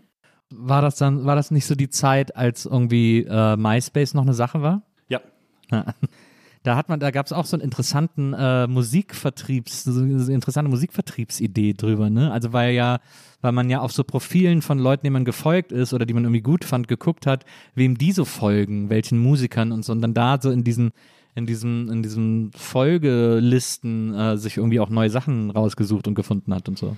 Wir hatten tatsächlich, also wir haben bei, bei in, ich war ja in der Marktforschung bei Universal Music, äh, klar, Soziologie, So- Sozialforschung, empirische Sozialforschung Ja. und dann mit Musik war da auch DJ, hat sich irgendwie verbunden zu Ja. diesem, diesem Job. Ähm, hat auch ganz gut gepasst und äh, wir hatten damals dann so ein eigenes Umfragepanel aufgebaut. Also wir, wir hatten viel mit der GfK zusammengearbeitet und den konntest du immer Sachen schicken und sagen, mach mal das und das für mich, äh, aber das war halt sehr teuer. Ja. Und wenn man eigentlich selber Sachen machen wollte, zum Beispiel Leuten einfach Musik vorspielen, braucht man erstmal Leute, die, die da mitmachen. Und dann haben wir so ein Panel aufgebaut an Leuten, die an Umfragen teilnehmen. Und um das zu bewerben, haben wir tatsächlich auch so ein MySpace-Account gemacht und dann da so Werbung dafür gemacht. Das war so das Social-Media-Tool. Ne? Das Ja. war vor, vor Facebook noch, äh, ähm, in Deutschland zumindest, äh, StudiVZ war dafür nicht so richtig geeignet. Also MySpace war für Musikmarketing schon, schon das Ding. Das kann man sich gar nicht mehr vorstellen überhaupt heutzutage. Wollte ich gerade sagen. Das ist so crazy, weil das ist ja einfach komplett abgeschmiert. Das war auch so komisch. Also, weil das war ja schon eine sehr eigene, ein sehr eigenes soziales Netzwerk, das dann einfach von heute auf morgen komplett tot war. Ja, also ja, Facebook hat das wirklich, glaube ich, kaputt gemacht. Also es war äh, ähm, ja, ne, was man da, ich habe früher auch viel Zeit im Intro-Forum rumgehangen äh, und äh, das war auch so eine Art soziales Netzwerk, weil man da wirklich viel mit, man hatte natürlich so einen Avatar und äh, Ja. ähm, hatte auch Leute kennengelernt, hat viel diskutiert und ähm, das war so das Erste, was ich morgens angemacht habe. Was, was ist in dem Thread passiert? Ja. Was hat der denn da? Ne? Man hat, kannte die Leute auch. Äh, war so ein bisschen wie heute Clubhouse. Äh, äh, eine sehr kleine Community, eine sehr feine Community, aber man lernt sich sehr, sehr schnell kennen. Und äh, das hat dann irgendwann auch nach Facebook komplett aufgehört. Ne? Ist dann irgendwann alles gelöscht worden und weg. Und Ja. das war damals extrem wichtig für mich. So, äh, auch so Blogs, ne? in Blogs kommentieren und hin und her schreiben Ja, ja. und was Neues schreiben. Das war dann so für die, für die Leute, die ein, ein sehr großes Mitteilungsbedürfnis haben, aber äh, und später sind dann halt so alle dazugekommen, ne? Also auf Facebook, wo es dann wirklich einfach nieder, niederschwellig war, irgend, irgendwas zu posten. Heute Ja. eher vielleicht Insta-Stories. Ja, stimmt. Äh, Diese Blogzeit war auch, die war krass, so in den, so Anfang Nuller. Als ich in München war, da habe ich ja dann auch äh, einen Blog gegründet und dann sind wir auch auf Tour gegangen und so und haben Lesereisen mit dem, mit dem Blog äh, gemacht und so. Das war echt krass. Und dann, Facebook hat wirklich alles zerstört eigentlich. Und jetzt ist Facebook irgendwie kaputt. Ja, hat sich selber zerstört durch Insta. Du hast auch mal in einem Interview, äh, in einem Interview von äh, 2014 hast du erzählt, dass du, äh, wenn du aufwachst, erstmal Facebook checkst, dann deine E-Mails und wenn dann nichts Wichtiges dabei ist, nochmal Schlummertaste und dann geht das Ganze wieder von vorne los. Aber es fand ich interessant. Er, also es war wirklich so früher, dass erstmal Facebook, erstmal gucken, was auf Facebook passiert ist. Ah, ja, wirklich. Also ist auch, also ja, noch Jahre nach 2014 so geblieben, dass so Facebook das, das Ding war. Hat sich mittlerweile, mittlerweile ist es einfach, nee, ist nicht mehr so. Also muss ich sagen, hat sich geändert. Also äh, mittlerweile schaue ich als erstes tatsächlich, obwohl ich das wirklich nie gedacht hätte, auf Instagram, weil aber auch die meisten Nachrichten mich da erreichen. Ne? Dann, Ja. Weil das ist äh, so, so bescheuert gelöst, dass du bei jeder sobald jemand auf deine Story reagiert, kriegst du ja praktisch eine Direktmessage von Ja. dem, ne? Und äh, deswegen steht da immer sehr, sehr viel. und man ist ja dann doch so eitel, wir wissen, was hat er geschrieben, Ja. hat es gefallen und so. Und, äh, das ist eine riesen Zeitverschwendung. Ähm, und danach auf Twitter und dann irgendwann checke ich so quasi äh, fast fast schon äh, aus, aus, aus Pflicht Facebook. Und äh, Guckst du noch täglich auf Facebook? ja, schon. Ich finde es auch ähm, schön, dass dann noch das so, also auf Facebook sind halt der, der, größte gemeinsame Nenner vernetzt. Also da, da ist dann auch die Freundin meiner Mutter und Ja. der, der Ex-Lehrer oder so. Also das finde ich auch spannend an sozialen Netzwerken, dass man voneinander lernen kann, dass, dass man irgendwie verschiedene Stimmen hat. Es gibt da auch ein paar Leute, die sind, also auf Facebook war quasi jeder und auf Instagram sind schon eher ein bisschen jüngere Leute. Ähm, auf Twitter ein bisschen meinungsstärkere stärkere Leute, aber auf Facebook war so, waren so alle. Und das finde ich auch schön, dass das äh, ein bisschen schade, dass das so, so ein bisschen wegfällt. Ja, ich glaube, bei mir ist mittlerweile auch Instagram, weil da sozusagen die DMs, wenn es dann eine Nachricht ist, auch am interessantesten sind. Und, ich, und weil ich interessanterweise äh, Insta, glaube ich, als einziges soziales Netzwerk nicht äh, keine E-Mail-Benachrichtigung für kriege. Also ich glaube, für Twitter kriege ich welche, also nicht bei Likes, sondern wenn ich auf Twitter eine DM kriege. Und bei Facebook kriege ich auch immer E-Mails, aber bei Insta nicht. Nee, das habe ich alles, alles ausgestellt. Ja, das glaube ich. Keine, keine. Das ist auch das ist noch nicht gut. Also wenn ich einen Tipp geben darf, macht, macht so Notifikationen, äh, Notifications aus. Also Ja. bitte, das, äh, das macht einen kaputt. ja, das stimmt, das stimmt. Doch, ich habe Twitter-Replies. Tatsächlich, das, und das schaffe ich es auch nicht. Man kann das ja so einstellen, dass ich die nur noch von, von Leuten sehe, die, denen ich folge. Ja. Aber das will ich nicht. Da denke ich mir immer so, also dann verpasse ich ja jede neue Meinung. Ne? Also jede andere Meinung, die irgendwie nicht meiner Bubble entspricht, den Leuten, die würde ich ja verpassen. Ne? Ja. Äh, Mit dem Ergebnis, dass ich wirklich auch viel, viel Schrott lese. Ne? Also jeden, jeden Troll, der mir irgendeine scheiß Nachricht schreibt, den lese ich tatsächlich oder überscroll es zumindest mal. Und wenn man irgendwie einen erfolgreichen Tweet hat, dann, dann sind da auch mal 100 Meldungen ne? und dann sind auf deinem Handy einfach 100 100 Notifications, ne, 100 Tweets. Und äh, die lese ich natürlich jetzt nicht alle, aber ich schaue schon mal so grob drüber. Ähm, aber ich traue mich da noch nicht ganz so, das so in, in meine Blase zurückzuziehen und sagen, so, ich will das jetzt alles nicht mehr lesen. Ja, das verstehe ich. Ich gucke mir die Replies auch immer an und so. Manchmal ärgere ich mich auch viel zu doll drüber. Ähm, zuletzt hatte ich aber wieder, äh, hatte ich äh, Replies, die auch ätzend waren. Und dann bin ich mit einem aber, äh, oder mit zweien in die Diskussion gegangen. Das ist, gönne ich mir einfach manchmal. Und mit einem, der eine ist dann, äh, hat dann diesen Klassiker gemacht, dass er quasi immer nur noch maximal Worst Cases aufgezählt hat, irgendwie, wo ich ihm dann auch nicht mehr helfen konnte. Aber mit dem anderen war es dann so, und war die, die Diskussion war sehr hart stellenweise, aber am Ende, ganz am Ende war es so, dass wir gesagt haben, okay, wir haben eine unterschiedliche Meinung, wir wollen aber dasselbe kommen, nur aus unterschiedlichen Richtungen. Danke für das Gespräch, äh, war gut irgendwie. Also das fand ich dann irgendwie, das, das passiert ja auch manchmal. Das ist ja dann irgendwie eigentlich das Befriedigendste, was es gibt, finde ich. Wir hatten es bei der BVG oft, ne, dass das, äh, als wir die Kampagne gemacht haben, dass, dass wir Leuten an, die gesagt haben, fick die BVG. Also Ja. einfach dieses so, wahrscheinlich irgendwie Bus zu spät gekommen oder gar nicht gekommen, Ja. zack, Handy auf, fick die BVG. Und man erwartet natürlich nicht, dass jemand antwortet. Ne? Ja. Und wir haben denen geantwortet und haben gesagt, hey, cooles Angebot, aber erst ab dem dritten Date oder sowas. Ne? Und dann hast du krass gemerkt, dass die Leute A, also gemerkt haben, fuck, das hat jemand gelesen, ne? Und Ja. zwar genau die, an die ich das adressiert habe. Und B, dass sie natürlich auch gespunzelt haben, ne? Und dann, äh, wir haben, glaube ich, große Hater der BVG in, in, in, in Love-Fans umgewandelt durch Ja. diese Art der Kommunikation, einfach, dass wir geantwortet haben, ne? Und das, da ist tatsächlich nicht, nicht ja klar, man, ich habe bestimmt auch mal gesagt, scheiß BVG, ne, Ja. weil irgendwie genau in dem Moment, in dem es mir wichtig war, irgendwas schiefgegangen ist. Das schreibt man dann vielleicht auch mal ins Netzwerk rein, aber vieles ist auch gar nicht so gemeint. Und äh, ich glaube auch, dass man, dass man viel diskutieren kann und das, äh, das, das ist das eins, also, wann immer Leute aufrufen, irgendwie in sozialen Netzwerken, ähm, bitte entfolgt denen, die das und das oder bitte nehmt, ich nehme alle raus, die das und das gemacht haben oder äh, wer, weiß ich nicht, AfD wählt, der, der wird sofort aussortiert. Denke ich mir, ja, kann man so machen, würde ich aber nicht machen, weil ich glaube, ich, wenn es eine Hoffnung für den AfD-Wähler gibt, dann ist, dass ich weiterhin mit ihm befreundet bin und Ja. ähm, ihm vielleicht manchmal sarkastisch oder ironisch oder irgendwie äh, was unter seine Meinung drunter poste, aber dass das immer noch da ist. Und, und wenn du das aufhörst, dann entlässt du die Leute halt in ihre Bubble, ne? Und da, da wird's dann immer mehr und mehr. Ich, da bin, ich bin da extrem ambivalent, weil ich auch gemerkt habe, dass, dass meine Geduld mittlerweile auch wirklich durch viele Dinge, auch durch die Pandemie und durch die Querdenker, aber durch viele andere Sachen auch sehr an ihre Grenzen gestoßen ist. Und ich blocke schon relativ konsequent, äh, auf Twitter vor allem. Habe ich jetzt angefangen in der Pandemie. So, so ja. Impfgegner und äh, genau. ich, ich habe das. Ja, das ist genau. Also da bin ich auch, da bin ich mittlerweile sehr äh, konsequent.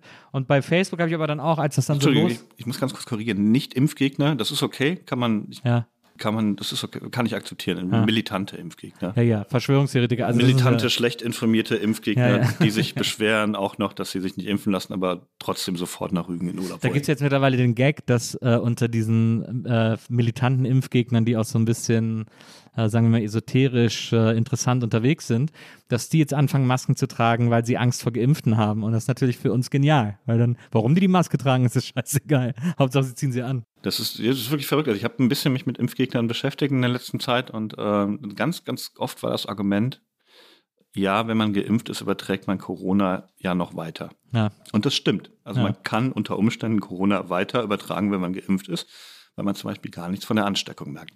Ja. Aber zum Beispiel hat auch den Vorteil, dass man sehr, sehr wahrscheinlich nicht davon stirbt oder kaum noch. Ja. Äh, aber klar, könntest du dich theoretisch noch anstecken und äh, das auch weitertragen. Aber es ist halt ein Bruchteil, ne? Und das, da frage ich mich schon, also wie, wie kann man denn eine Studie so falsch lesen und ja. sozusagen, also, ist, äh, äh, also, und da will ich dann auch nicht mehr diskutieren, dann wird es mir dann zu doof, weil da kann ich nichts mehr machen. Ja. Da das ist eine extrem selektive Wahrnehmung, äh, äh, um das so zu verstehen. Ich bin da auch fasziniert von. Also ich, ich lese immer wieder so Threads von so ähm, Verschwörungsleuten ähm, oder lese dann auch mal in so eine Telegram-Gruppe rein oder so, weil das, ich, für mich ist das soziologisch, da sind wir wieder bei deinem Studium, äh, einfach extrem faszinierend, dass Leute bereit sind, sowas zu glauben, was so offensichtlich Kappes ist.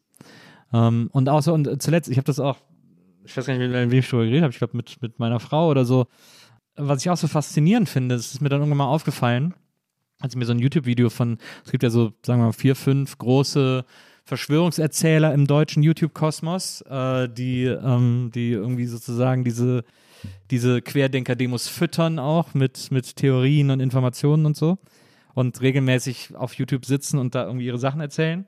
Und da habe ich mir so ein paar von diesen Videos angeguckt und das Witzige ist ja, oder witzig in sehr großen Anführungsstrichen, ist ja eigentlich das, jeder von denen denkt sich ja irgendwas aus. Also die denken sich ja irgendwelche Theorien aus, warum irgendetwas nicht gut sein kann oder warum der lügt oder was auch immer. Und der Witz an der Sache ist, dass jeder andere von diesen fünf Großen muss von jedem, der was erzählt, immer die Geschichte übernehmen und selber aber ja noch was viel krasseres erzählen, damit er auch wahrgenommen wird aber sie müssen immer sich auf die anderen beziehen, weil sobald die unglaubwürdig werden, würden sie auch unglaubwürdig. Und dann dadurch müssen sie das immer aufrechthalten, indem aber dieser Stapel an Scheiße, die die als Information verkaufen, immer größer wird, weil sich immer alle auf alle beziehen müssen, damit es sozusagen innerlich logisch bleibt. Ähm, das ist eigentlich sehr faszinierend. Ich glaube sogar, du hast mal ein Ken Jebsen-Video auf Facebook gepostet oder deine ja. Meinung dazu, ne? Ja. Und ich glaube deswegen, weil ich das bei dir gesehen habe, habe ich mir das auch angeschaut. Ja. Das war dieses große, äh, das so bekannt geworden ist. Dieses mit dem Grundgesetz. Äh, ja, genau. Ja. Bill Melinda Gates. genau. Als ein Wort. Bill Melinda Gates. ähm, da habe ich mir das angeschaut, habe mir das eine halbe Stunde angeschaut und habe dann auch weiter geklickt. Ja. Ähm, in andere Videos, die mir vorgeschlagen wurden. Und äh, da habe ich schon gemerkt, jetzt ist, ist, ist es wird gefährlich. Es verfrisst so ein bisschen mein Gehirn. Also ich habe so, ähm, du musst dann wirklich, es ist sehr, sehr, also ne, wenn die sagen irgendwie, äh, die hauen dir die Infos ja erstmal so um den Kopf. Ja. Ähm, bis du dich nicht mehr wehren kannst. Und es gibt auch Studien, die sagen, also wenn, wenn du Leuten zehn Infos in einer Minute um die Ohren haust, dann, dann kann, können die sich nicht mehr wehren, weil das ist zu viel, um das wirklich zu ja, verarbeiten. So ein Overload. Dann, genau. Ja. Ähm, und, und wenn die da erstmal sagen, so, Microsoft kontrolliert 80 Prozent der WHO, ne? dann hast du das erstmal im Kopf. Ja. Und dann musst du praktisch selber herausfinden, dass äh, die Bill und Melinda Gates Stiftung äh, schon mit der WHO zu tun hat, aber nur 8% finanziert. Ja. Ne? Und da musst du die Quellen dafür raussuchen und, ja. und, und äh, die gibt's und das sind seriöse Quellen, aber es ist ganz schön mühsam und äh, du merkst so, wie diese ganzen Informationen so auf dich, ne? also ja. Äh, ähm, äh, prasseln und du denkst, ja, vielleicht ist da doch was dran, ne? Äh, der, der, der Bill Gates so und äh, dann irgendwann habe ich auch Stopp gesagt, habe gesagt, ich merke, wie, wie das wirkt. Also wie ja. wirklich äh, würde ich jetzt weiter gucken, kann ich das ab sofort äh, äh, total nachvollziehen, dass das, dass das einen Kürre macht und dass man dann äh, da irgendwann in so einer in der Welt drin ist. Äh. Das finde ich interessant. Das habe ich nie auch nur ansatzweise bei diesen Videos gehabt. Aber ich komme auch aus einer Familie, wo alle immer sehr von ihrer Meinung überzeugt sind. ich glaube, das ist der eine Fall, wo das hilft. das, dass, äh, dass man, äh, dass die Burkebergs gesagt haben, nee, das kann nicht sein. Äh, und das ist wahrscheinlich dann die eine Stelle, wo man da, äh, wo das ganz, ganz gut ist. ich bin ja gut mit äh, Brüggemann, dem, dem, dem Initiator der, der äh, Schauspielerkampagne oder nicht Initiator, ja. aber Mitinitiator befreundet. Und, äh, Hat das eure Freundschaft belastet? Einfacher ist nicht geworden. Also ähm, er ist seit einem Jahr erlebe ich ihn auf Facebook, dass er wirklich ein sehr, sehr konstruktiv, aber auch sehr engagiert gegen Lockdown ist und sagt, ja. das macht zu viel mit den Menschen, äh, ähm, das macht zu viel kaputt, was man nicht messen kann. Und das ist so eine Grundmessage. Deswegen weiß ich, wo das herkam. Ich war ja. da auch nicht so kritisch. Ich habe gesagt, meine Güte, das sind halt Schauspielervideos. Wenn ihr sie nicht anklickt, dann äh, ja. habt ihr auch keinen Aufreger. Ne? Also äh, ist jetzt auch nicht so, dass sie irgendwie äh, gesagt haben, wir wollen die Beatmungsgeräte ja, abstellen. Aber es ist schon, es ist schon herausfordernd. Aber bei, bei ihm ist es so, dass das er, ich weiß, wo es herkommt und ich weiß, was sein Argument ist und ich kann es auch nicht komplett widerlegen. Also es könnte ja. sein, also, ja, kann man nicht messen, wie viele Leute, wie, wie sehr ein Lockdown geschadet hat. Ich, man, man kennt es mittlerweile diese, aus den Psychiatrien, dass sie überlaufen sind, hatten wir eben schon. Also ja. Es gibt bestimmt Schäden. Irgendwie habe ich auch das Gefühl, die, die Fälle nehmen zu, dass Leute zwei, drei Mal in den letzten Wochen gehört, irgendwie Mann zündet Familie an, äh, schießt Familie, Zahnarzt, äh, äh, äh also ähm, und ich glaube, da, wo die Familie angezündet wurde, hat der Mann tatsächlich gesagt, oder die Mutter des Manns, der ist im Lockdown komplett durchgedreht. Also mhm. definitiv macht das was mit den Leuten. Mhm. Äh. Definitiv sind deswegen auch die Psychiatrien voll oder die äh, Therapeuten überlastet. Aber wie man das vergleichen soll, keine Ahnung. Das kannst ja. du ganz, ganz schwer messen. Und ich bin da eher Team Vorsicht und sage so, ein ganz schön schwieriger Virus. Äh, das erste Mal, dass man das in dem Ausmaß erlebt, ich, ich würde lieber erstmal zulassen. Äh, das andere kann man einfach so schlecht messen. Aber ich verstehe den Punkt, dass man sagt, es ist, ähm, aber der ist so vernünftig. Also der, der liest viele Quellen. Ja, äh aber ich habe ihm das schon übel genommen. Also ich, war, ich fand immer die Sachen, die er gemacht hat, irgendwie gut und so, die Filme. Und zuletzt, seine Schwester war auch hier. Äh, und da habe ich noch so, äh, habe ich noch so geschwärmt von dem Tatort, den er gemacht hat, äh, den ich sehr, sehr lustig fand. Ähm, und dann hat er jetzt diese Aktion gemacht und ich, es ist, ich hatte ja nicht mal ein Problem mit der Aktion selbst, weil, weil das alles so confusing ist gerade auf der Welt, dass natürlich jeder irgendwie auch mal was Dummes macht und Scheiße baut oder so. Aber was mich wirklich fuchsig gemacht hat, ist, wie die dann danach mit der Kritik umgegangen sind. Also jede Kritik daran delegitimiert haben und immer gesagt haben so, ja, ihr habt das nicht verstanden, das war Satire, äh, ihr seid alle so dumm, äh, ich weiß gar nicht, äh, es gibt hier Krisen, die werden nicht gesehen, wir sprechen für 83 Millionen. Äh, äh, also es wurde dann so größenwahnsinnig, gerade auch von Dietrich in, in Talkshows und auch so von, äh, von den anderen Machern, also von dem Tom Bohn und so, was die so in Interviews erzählt haben, es wurde so krass unangenehm. Und Dietrich auch plötzlich sozusagen alle Quellen von rechts, die ihm zugestimmt haben, als valide Quellen angebracht hat. Äh, und alle, die von links ihn kritisiert haben, waren dann Idioten oder waren Twitter-Mob oder waren irgendwie. Und das fand ich echt richtig scheiße von ihm. Also da, ähm, da war ich echt enttäuscht, dass er so, dass er meint, das wäre links und Punk, was er macht, aber halt null zu Linken und Punks andockt in dem Fall. Mhm. Ich fand den Zeitpunkt vor allen Dingen schlecht. Also jetzt ist einfach, also jetzt, es war so kurz, man, man, man sieht das ja, Ziel schon, ne? Und dann ja, kommt, ja. kommt das nochmal so. Ne? Das also war. Ne?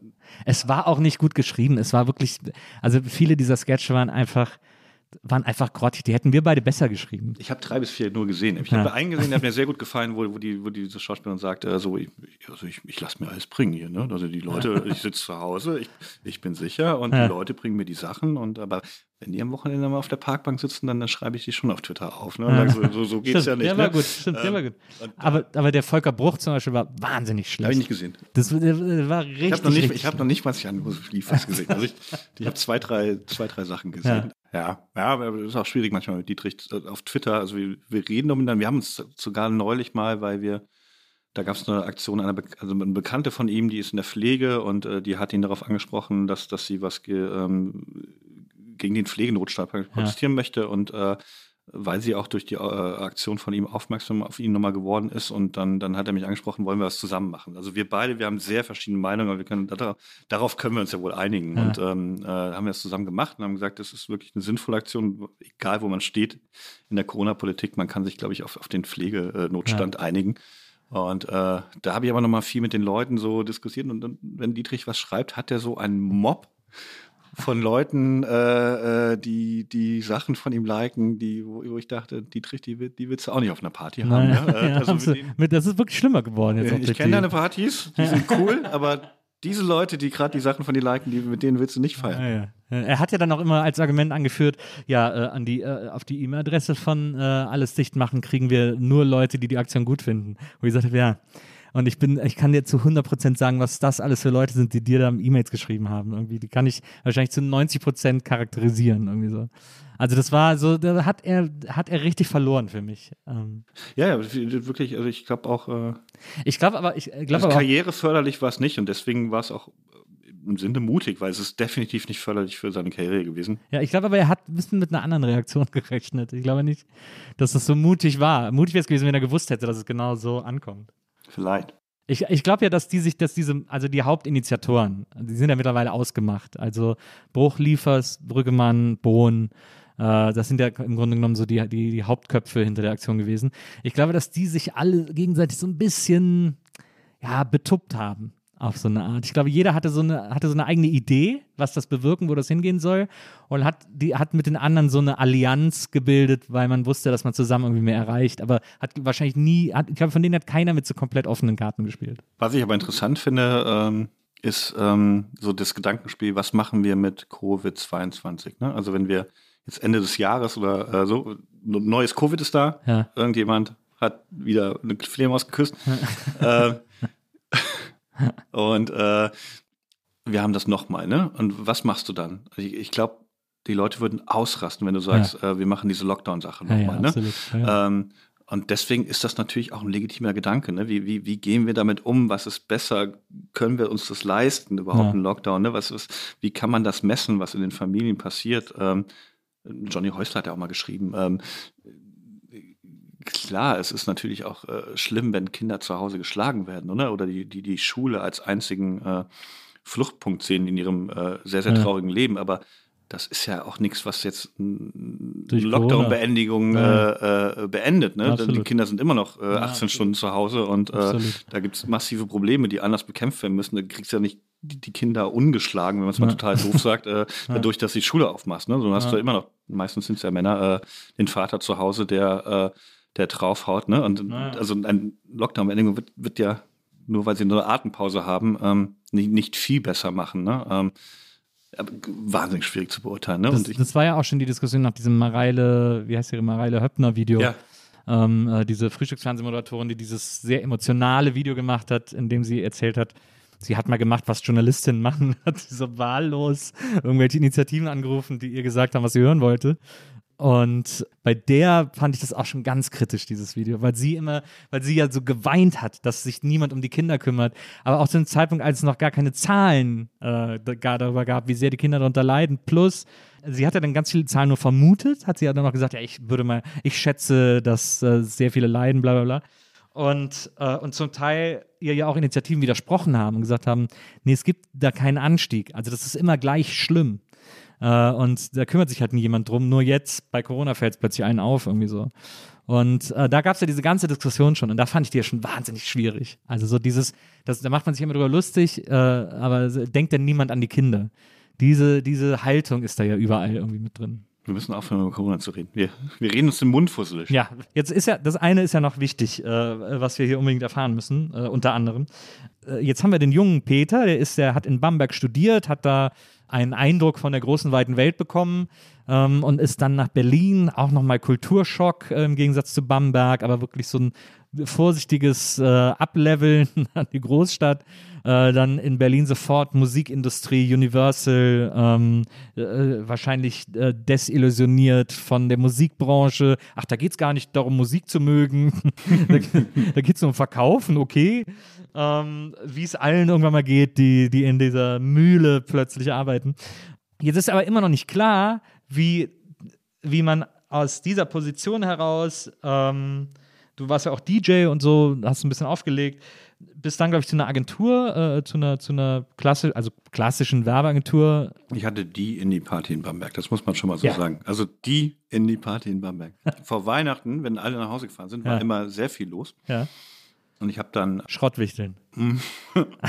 ich habe dann weil äh, ich habe das Geld, also wir hatten, ich hatte so ein Deal mit dem Club, dass ich das Geld kriege, der Eintritt, und die kriegen die Getränke. Wie hieß der, wie hieß der äh, Club? Morph Club, sehr bekannt in Bamberg. Morph Club?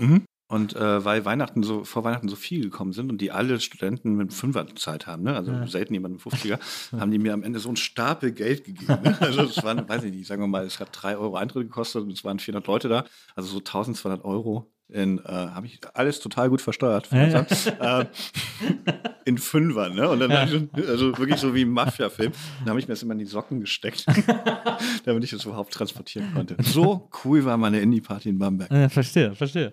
Ähm, aber dann äh, mit diesem Wissen, was die, was die jungen Indie-Hörer wollen und die Menschen, die Indie-Musik mögen. Also ja, ich weiß gar nicht, von welchem Jahr sprechen wir. Wann hast du in Bamberg studiert? Mm, 2001. Oh ja. Also hast du quasi die große Zeit des Indie-Rock. Äh, 2001 bedient. bis 2006, genau. Ja, ja. Also Arctic Monkeys, Wir hatten sie äh, alle. Hives. Maria hatte, also meine Frau, hat zuletzt eine Playlist gemacht mit ihrer Lieblingsmusik. Ich weiß nicht, ob es 2003 oder 2006 war, aber wo nur diese Sachen drauf sind, alle. Höre ich bis heute, also im Maximum Park höre ich bis heute gerne. Ja. Ich weiß nicht, ob es die Maximum, also sie hat auf jeden Fall Arctic Monkeys waren ihre großen Helden. Dann, äh, was, was gab's denn da noch? Strokes. Strokes, Killers. Ja. Mein Vater hat immer gesagt, äh, hier, spiel mal My Feet Are Cold, wenn er äh, Are We Human hören wollte, weil die da ja singen. Ähm, are, we human, are we Dancers? Äh, my Feet Are Cold. Für ihn hieß das Lied immer My Feet Are Cold. Ähm, das wollte er immer hören. Ähm, White Stripes, ach, es gab so viele. Also es, äh, ja, White Stripes. Aber White Stripes waren quasi so der Übergang von da dann in so eine andere Phase. Oder waren die so früh schon am Start? ja, ja, die waren, ja, schon. Ah ja, okay. Und dann gab es dann gab's noch hier die Fratellis. Fratelli ist klar. waren gut. Ja. Universal Music Band. Ja. Release-Party zu gemacht. Da hat man so Release-Partys gemacht. Da hat man dann von dem DJ-Promoter bei Universal so CDs zum Verschenken gekriegt und ein paar Poster und dann hat man so und Buttons natürlich. Buttons waren ja auch immer sehr wichtig und äh, Die hast du als DJ geschickt bekommen.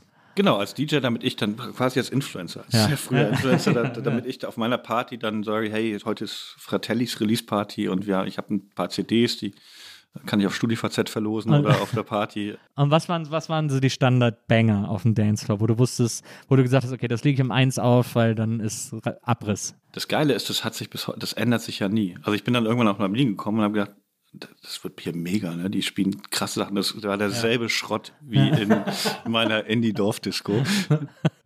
Ja, weil alle aus dem Dorf nach Berlin gegangen sind, um hier in die Indie-Disco zu gehen. Bis heute fast. Das ist immer noch dasselbe. Es ist äh, Mr. Brightside, äh, die Hives oder Hate to Say I Told You So Ja. äh, oder äh, klar Arctic Monkeys äh, mit fast jedem Song. Es- Jetzt wäre es eigentlich wieder Zeit für so eine Indie-Disco, oder? Ja, ja, Interpol, äh, Ja. Slowhands oder sowas, äh, Block Party, äh, Banquet, also Stimmt, Blockparty, oh ja. Postal Service, Such Great Highs. Im Grunde was, ist es ein Riesenfehler, dass Indie-DJs in Deutschland sich überhaupt die, oder wahrscheinlich weltweit die Mühe machen, da immer eine neue Playlist. Man hat so 100 Songs, die immer funktionieren. Ja. Dann macht man halt am Anfang so ein paar coole Sachen, die man, wo man zeigen will, ich höre auch andere Musik und Ja. kenne die neuesten Trends. Ja. Und am Ende macht man noch so fünf Signature rausschmeiß. Was, Songs. was, war dein, was war dein liebster Rausschmeißer? Ich habe auch immer so ein bisschen mit dem, mit dem, ich habe das Für welchen Rausschmeißer warst du bekannt? Ich war dafür bekannt, dass ich das mit dem Indie nie so komplett ernst genommen habe, weil mir war das zu, ähm, zu also dieses ganze Dogmatisch. ja, genau. Und Ja. Äh, ich habe da auch mal, wenn mir ein Roland Kaiser Song oder ein Udo Jürgens richtig gut gerade gefallen hat, habe ich den auch mal irgendwie versucht einzubauen oder Ja. auch mal eine Vicky Leandros oder sowas oder Sag mir, ich liebe das Leben. Ja. Na, na, di, Genau. da, da, da, sehr guter. Rausschmeißer. Sehr guter ähm, Song.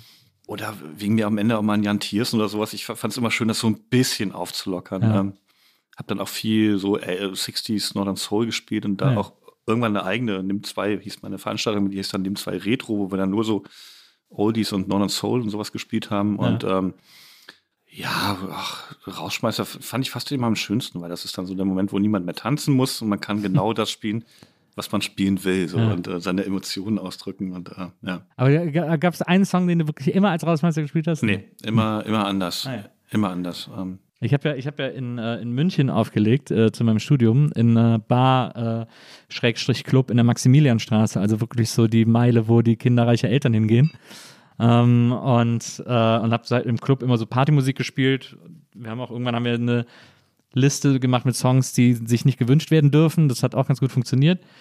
Und, ähm, und dann habe ich aber halt so Party-Sound gespielt und ich habe als Rausschmeißer immer die Internationale in der Live-Version von Hannes Wader gespielt, weil er am Anfang immer sagt, danach kann nichts mehr kommen. Und dann immer, Völker hört die Signale.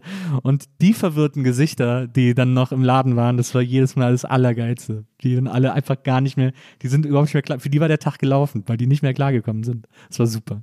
Aber ja, das, deswegen äh, kann ich, deswegen äh, habe ich da so einen, äh, so einen Softspot für so einen Signature rausschmeiße. Was ist, was ist der beste Roland Kaiser Song? Ich glaube, manchmal möchte ich schon mit dir. Ah, der ist schon sehr gut. Santa Maria ist ein bisschen durchgenudelt. Santa Maria ist durch. Ist ja auch eigentlich Oliver Onions. Manchmal möchte ich schon mit dir, ist schon eine wahnsinnig starke Nummer.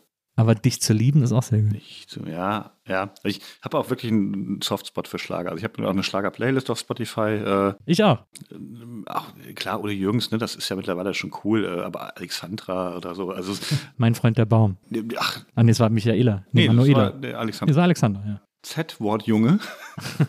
äh, sehr guter Song. Äh, ähm, Akkordeon, ähm, Ja. wo du auch merkst, wo Element of Crime eigentlich herkommt. Ne? Also dieses äh, Naja. sehr rumsige äh, Rumgedaddel, das haben sie auch mal gecovert, äh, fand ich ganz, ganz passend, weil Ja. äh, also ganz, ganz viel von Element of Crime ist für mich Alexandra, so dieses, dieses Akkordeon-Spiel. Also äh, Die war ja auch so eine, war auch so eine Lost Soul, ne? Da gibt es auch diesen dramatischen Film über sie. Die ist doch auch, glaube ich, sehr früh gestorben. ja, tatsächlich äh, Club of äh, 27, Ah, ja. ähm, Ah. auch mit 27 Autounfall, meine ich.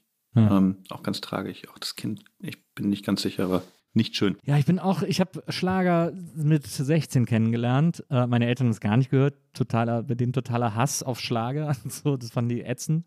Äh, aber, ähm, aber damals hat Gildo Horn angefangen, äh, im Luxor in Köln zu spielen.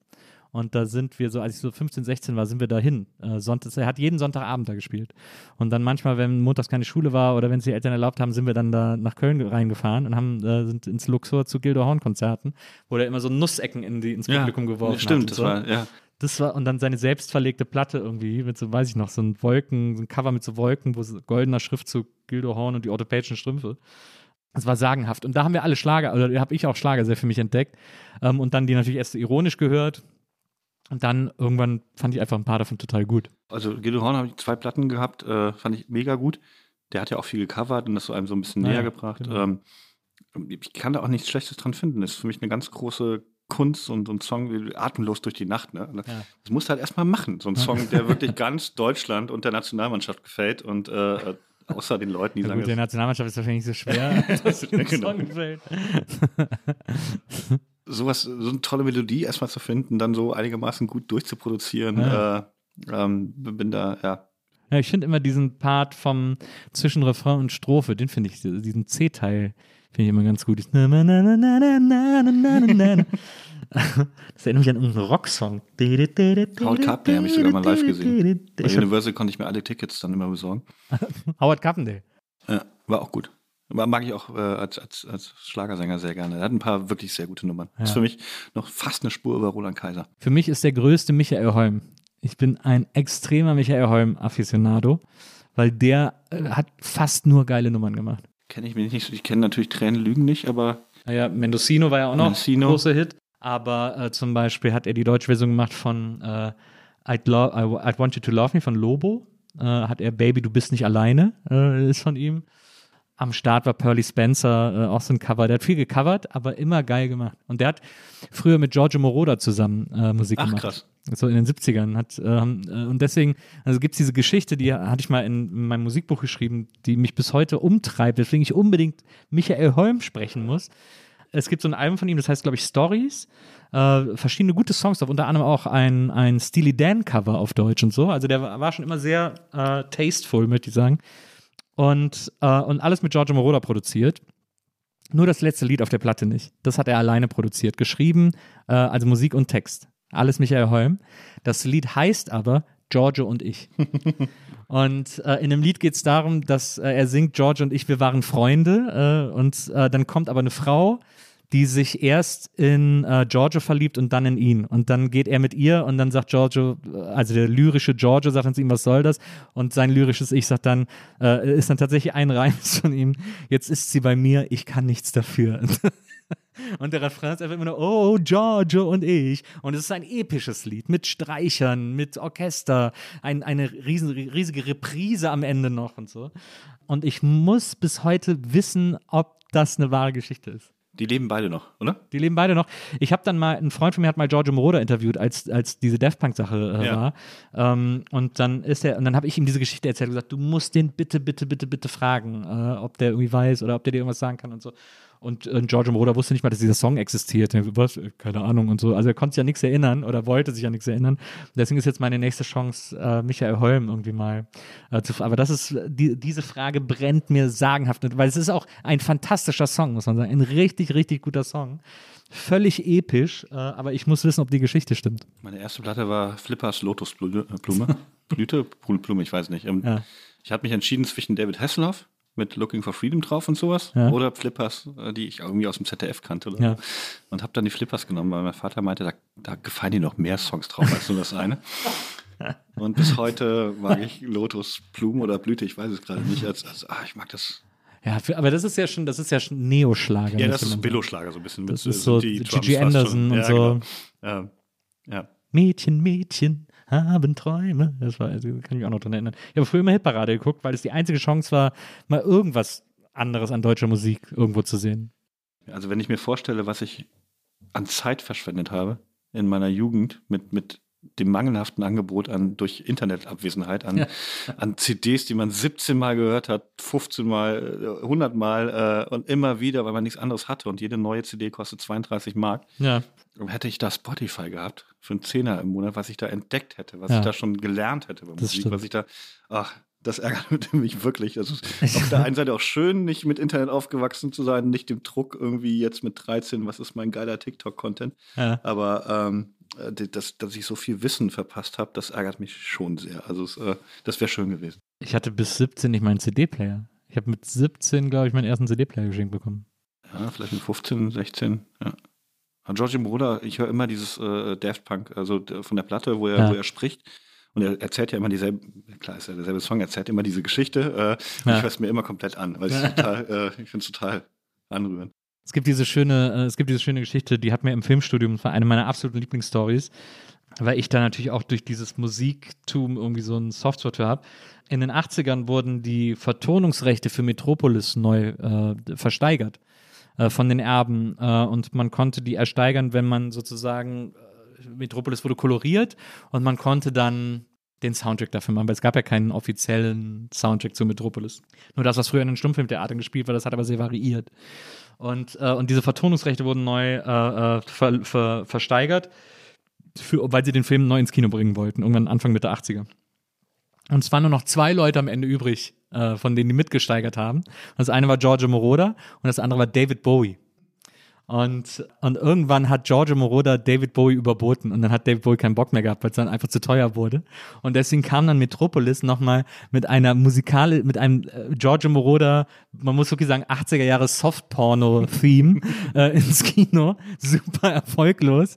Und wenn man das heute sieht, das, du lachst dich wirklich scheckig, weil es so unpassend ist. Also wirklich völlig inappropriate äh, vertont weil er halt so Keyboard-geil war und so. Und man, und man denkt, man fasst sich die ganze Zeit einen Kopf für diese verpasste Chance, wie krass das den Film aufgewertet hätte, wenn der nochmal eine David Bowie-Vertonung erlebt hätte. Aber äh, da hat dann das Geld gewonnen und George und dann äh, hat uns damals im Studium immer unsere äh, sagenhaft gute Filmgeschichtsprofessorin, äh, Frau Krützen, schöne Grüße an dieser Stelle an Frau Dr. Krützen, ähm, die tollste Lehrerin, die ich an der Filmhochschule hatte, hat uns dann einen Ausschnitt gezeigt aus dieser Metropolis-Version. Und alle irgendwie so saßen da fassungslos, boah, was ist das für eine Scheiße, also gerade Filmstudenten, ne, so sehr, äh, auch so ein sehr elitäres Filmdenken und so, ah, Metropolis, oh wow und so. Und, äh, und dann, hä, was, wie ist das denn? Und ich saß dann und hab gedacht, wow, das will ich sofort sehen, das ist das Beste, was ich jemals gesehen habe, weil auch alles mit so einem Weichzeichner und so. Äh, und das ist meine liebste Giorgio Moroder-Geschichte, dass der das dann einfach gemacht hat. Das ist echt total geil. Willst du meine Lieblingsmusikgeschichte hören? Das ist Ja. ganz, ganz andere, ich hoffe, sie kennst sie nicht, wie meine Mega-Geschichte über äh, Man on the Moon. Johnny Cash und Roy Orbison waren ja sehr, sehr gut befreundet und Ja. ähm, die wollten sich, Gunther Gabriel war mit den beiden ja auch sehr gut befreundet. ja, Finn Kliman war sehr, sehr gut mit äh, Johnny Cash befreundet. Ich, ich weiß gerade aktuell nicht, wann, wann Orbison gestorben ist, aber in, zu der Zeit wollten die sich beide so ein Schwänzchen hinten wachsen lassen. Das war da wohl en vogue. Und Ja. äh, die Frauen haben gesagt, auf keinen Fall. Das ist nicht, es gibt kein Schwänzchen hinten, ne? vergiss es. Und dann ist äh, Roy Orbison überraschend gestorben und Johnny Cash hat ihn auf dem Totenbett besucht und hat dann da gesehen, dass er sich hinten so ein Schwänzchen hat wachsen lassen. Und das steht so, in, der- es klingt fast so gut, äh, aber es steht so in der, in der Johnny Cash äh, Autobiografie. ah, das war süß. Das ist Ja. eine sehr niedliche Geschichte. Ja, es ist, das stimmt. Irgendwie ist auch nicht mega spektakulär, aber ich finde es immer, immer total äh, anrührend. Das stimmt. Von bei, äh, bei Giorgio Moroder, als der, äh, bevor der angefangen hat, diesen Disco-Sound, also Disco zu erfinden, äh, was er ja quasi von München aus gemacht hat, ähm, hat der ein äh, Album gemacht, weil er, äh, als er diese ganzen Moog-Synthesizer neu hatte, ähm, hat der so ein, hat der so, hat er sich so ein paar Tage eingesperrt und mit diesen Synthesizern rumprobiert. Das war ja damals noch sehr Handarbeit. Man musste ja Kabel umstecken, um neue Sounds zu haben und verschiedene Räder drehen und so. Und er war so geflasht davon, dass er so in so, in so, in so einer Woche oder so ein ganzes Album aufgenommen hat, wo er wirklich diese, diese, diese Synthesizer bis zum Äußersten ähm, benutzt und ausgereizt hat und so. Und dann war er so begeistert davon, dass er das dann als Platte veröffentlicht hat.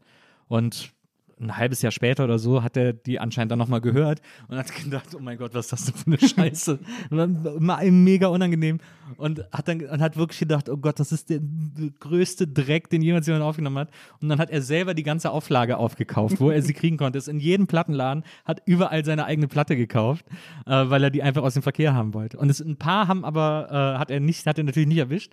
Und deswegen gibt es im Internet, wenn man da ein bisschen wühlt, äh, findet man auch entsprechende Seiten, wahrscheinlich sogar auf YouTube, äh, wo man diese Platte hören kann. Und die Platte ist wirklich sagenhaft scheiße, wenn man die hört. Man hört so richtig, dass der so, oh geil, ich probiere das mal und so. Aber dann macht er auch so Vocoder-Experimente und singt so, weiß ich nicht, also jetzt, ich weiß es nicht mehr genau, aber im Sinne von, wo ist mein Brötchen? Brötchen, Brötchen, Brötchen. so, so völlig absurden Scheiß, den man nicht hören kann. Und, äh, und das ist so schön, weil so, weil man den aber so anhört, dass das so beseelt ist von der Möglichkeit, die der plötzlich hat, von diesen technischen Möglichkeiten. Wahrscheinlich wie wir, wenn wir unsere alten Aufnahmen mit dem Magic Music Maker Ja. finden würden. Aber ich glaube, alle Geschichten, wo, dann, wo dann die Pointe ist, dann hat er versucht, alles davon auszukaufen. Das sind immer gute Geschichten. Ne? Also, er ist dann in jeden Laden von seinem Buch oder seiner CD oder sein äh, irgendwas. Äh, immer gut, wenn das damit endet. Apropos äh, versucht aufzukaufen. Ich habe eine Liste gefunden, eine sechs Jahre alte Liste, äh, wo du gesagt hast, was deine Lieblingsbücher sind. Meine Lieblingsbücher, äh, ironisch oder echt? Ich glaube, du hast versucht, so ironisch zu schreiben. Also du hast dann auch geschrieben, dieses Buch ist scheiße, weil, aber es war halt so, man hat jetzt nicht so richtig gecheckt, ob du es ironisch meinst oder du solltest aber deine fünf Lieblingsbücher sagen. Okay, Und da äh, war einmal das weiße Buch von äh, Horzon. ja. Hast du aber auch woanders noch erzählt, dass du das super fandst, Ja, das Buch. mega. Das fand ich auch extrem gut. Der war ja auch schon hier. Äh, das neue Buch ist auch super, finde ich. Habe ich zu Hause, habe ich noch nicht gelesen, äh, aber Ja, diese, ist ja, diese, dieses Münchhauseneske ist ja einfach wahnsinnig toll. Ja, ich habe das gelesen und war komplett begeistert. Also er würde, er würde, so, wie, wie auch schon, ich war ko komplett angetan. Ich war, äh, mein Leben hatte nur noch einen Sinn dafür. Also mega gut. Also ich habe selten sowas erlebt, was, was so, was, was mich so gefangen hatte. Du hast dann in dieser Liste, hast du übrigens gesagt, äh, hast du geschrieben, äh, Le Livre Blanc. Äh, du würdest es auf Französisch lesen, äh, weil du es dann noch mehr hast. Okay, dann war anscheinend mein, mein Trick, dass ich das all- alle Bücher. Ach, das war für diesen fünf Bücher Genau. Ja, ja. Ich glaube, ich wollte ironisch sein. Ja, glaube ich auch. Aber hast dann auch so ein paar Scheißbücher eingebaut, glaube ich, aus Ja? Gag. Also du hast dann als nächstes war dann äh, der Hundertjährige, der aus dem Fenster stieg und nie mehr wiederkam oder so. Das fandst du, glaube ich, auch gut. Ja, Ja. ja, wirklich gutes Buch. Also äh, auch, also der hat dann noch viel mehr geschrieben, weil die alle im Verlag gedacht haben, diese Kuh muss gemolken werden. Ja, so ähnliche, die dann auch so ähnliche Titel hatten und so. Genau, genau. Also klar, äh, Verlage, das kennst du ja, also wenn die erstmal gecheckt haben, also wahrscheinlich hat ihm, erstmal hätte ihm niemand diesen Titel erlaubt, aber als sie gemerkt haben, okay, mega Bestseller, ab sofort muss alles genauso heißen, ne? Ja. Der, der 70-Jährige, der blablabla. blablabla. Ähm, äh, ich habe doch den Nachfolger gelesen, der war da schon lange nicht mehr so gut. Und äh, aber dieses Buch hat mich von, also von, von dem Witz, den er hatte und von, von dem Ideenreichtum wirklich total beeindruckt. Dann das nächste war Ab ins Bett. Oh, David Baddiel, ja. Äh, kennt keiner mehr. Das ist der Typ, der hat ähm, Football's Coming Home mit den Lighting Seats ja. gemacht. Naja. It's Coming Home. Das Ja. ist David Baddiel, dieser, äh, der war glaube ich, damals Comedian und hat dann nach der Zeit angefangen, oh, drei bis vier, fünf Bücher zu schreiben. Und ähm, das fand ich wirklich ein ganz tolles Buch. Dann noch Soloalbum von Stucki. Ja, aber ich, ich glaube, ich kenne den Gag beim fünften schon. Ich glaube, das fünfte ist so was mit Astrologie. Genau. Ja.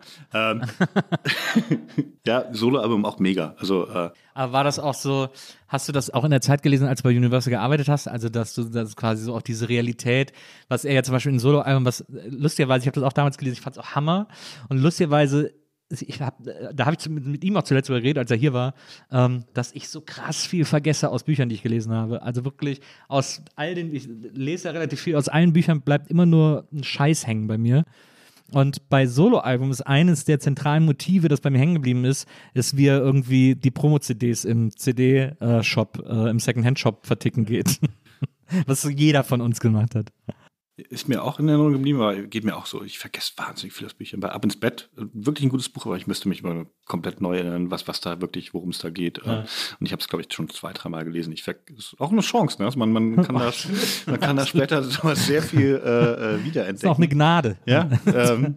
aber ist das, war es bei Soloalbum so, dass du da sozusagen auch so andocken konntest mit dieser Plattenfirmenzeit und so?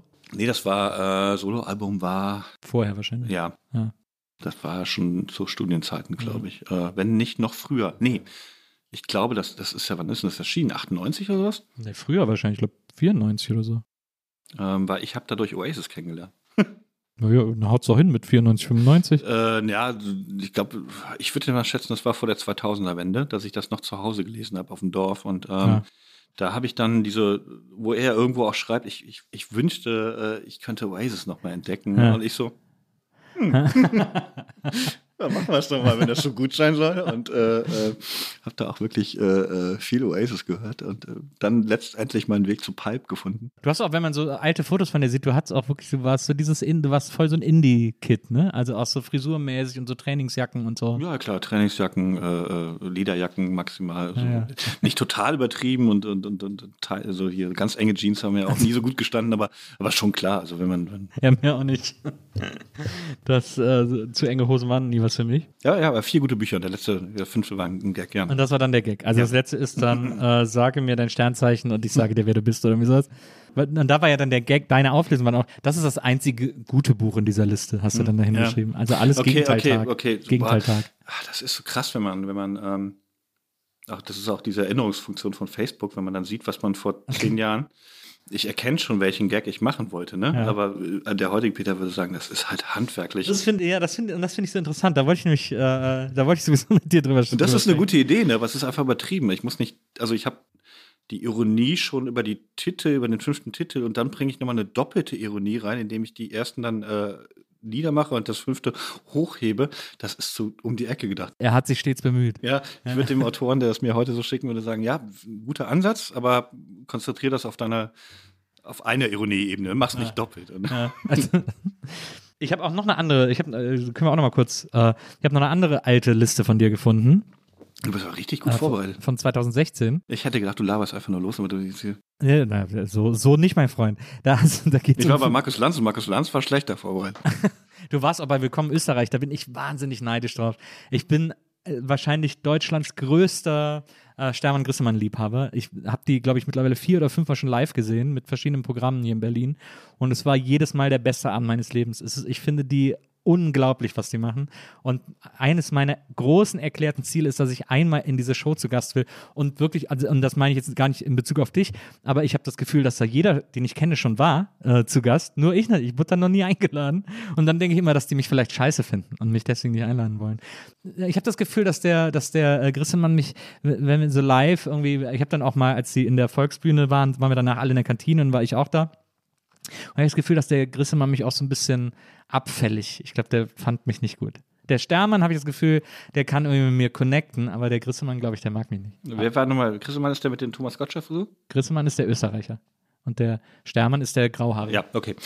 Ich verwechsel die immer. Die waren super nett, beide. Ja. Ähm, und, aber das war die, tatsächlich habe ich, bin nicht so mega aufgeregt bei TV-Shows, aber da war ich mega aufgeregt, weil die machen das ja in so einem Theater in Wien. Ja. Und ähm, wenn du Backstage sitzt, wartest auf deinen Auftritt, die haben diese schon relativ laute Band, die dann da äh, rumpolkert ja. und äh, dann hörst du halt so eine Live-Atmosphäre, ne? Also wie, wie auch die Leute immer mehr angeheizt sind, ne? Also wie das so da drin kocht. Das war so kurz vor Corona und wir haben, wir haben noch Witze gemacht.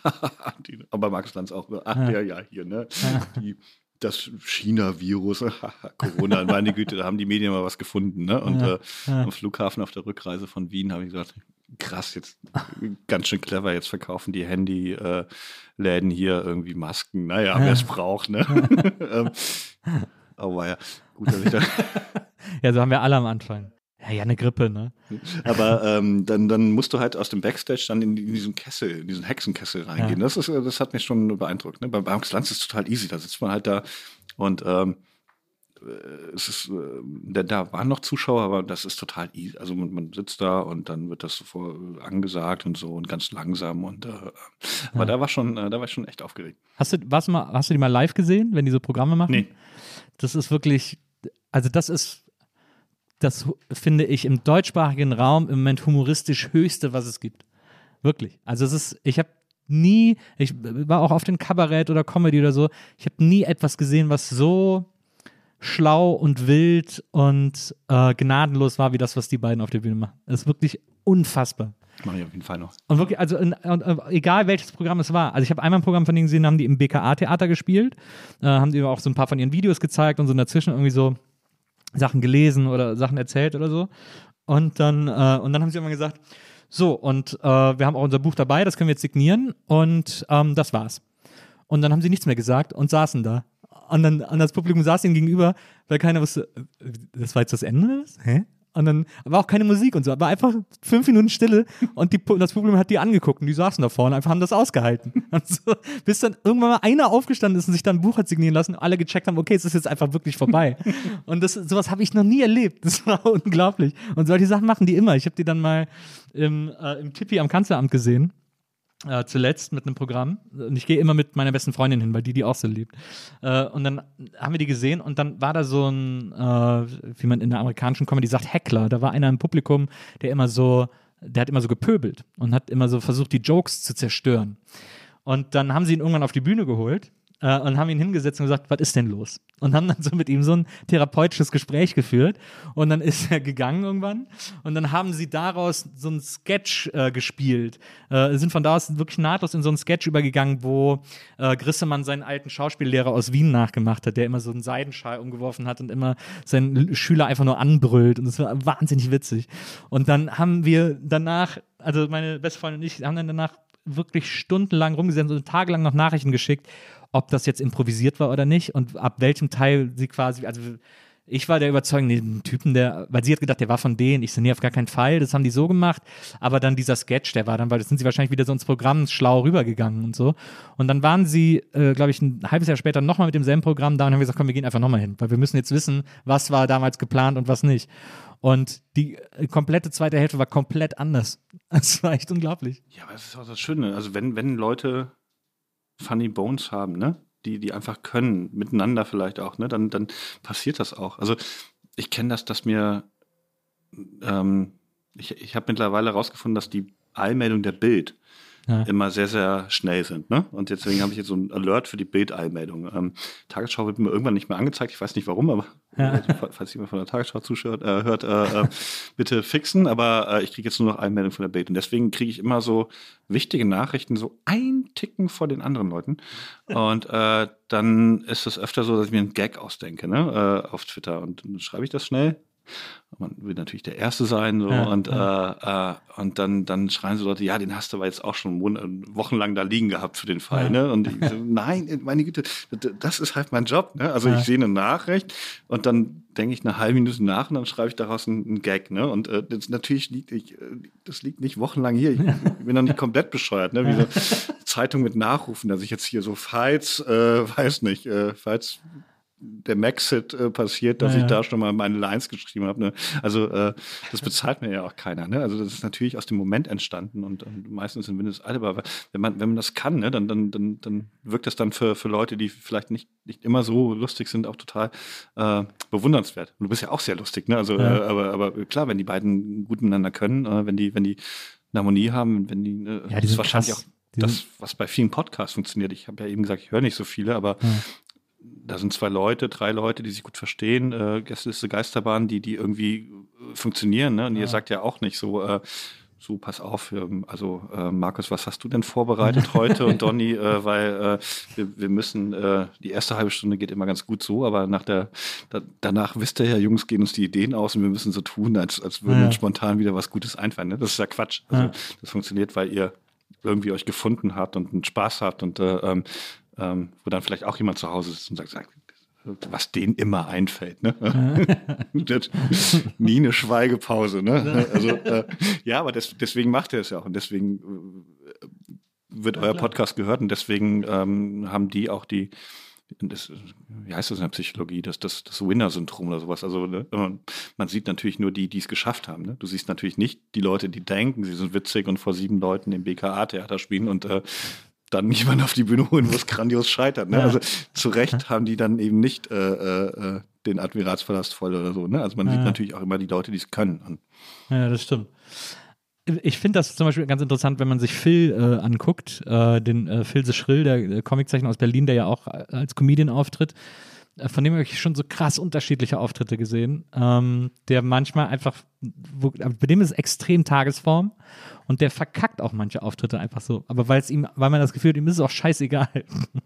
Das finde ich am erstaunlichsten eigentlich, wenn man so eine Attitüde irgendwann entwickelt.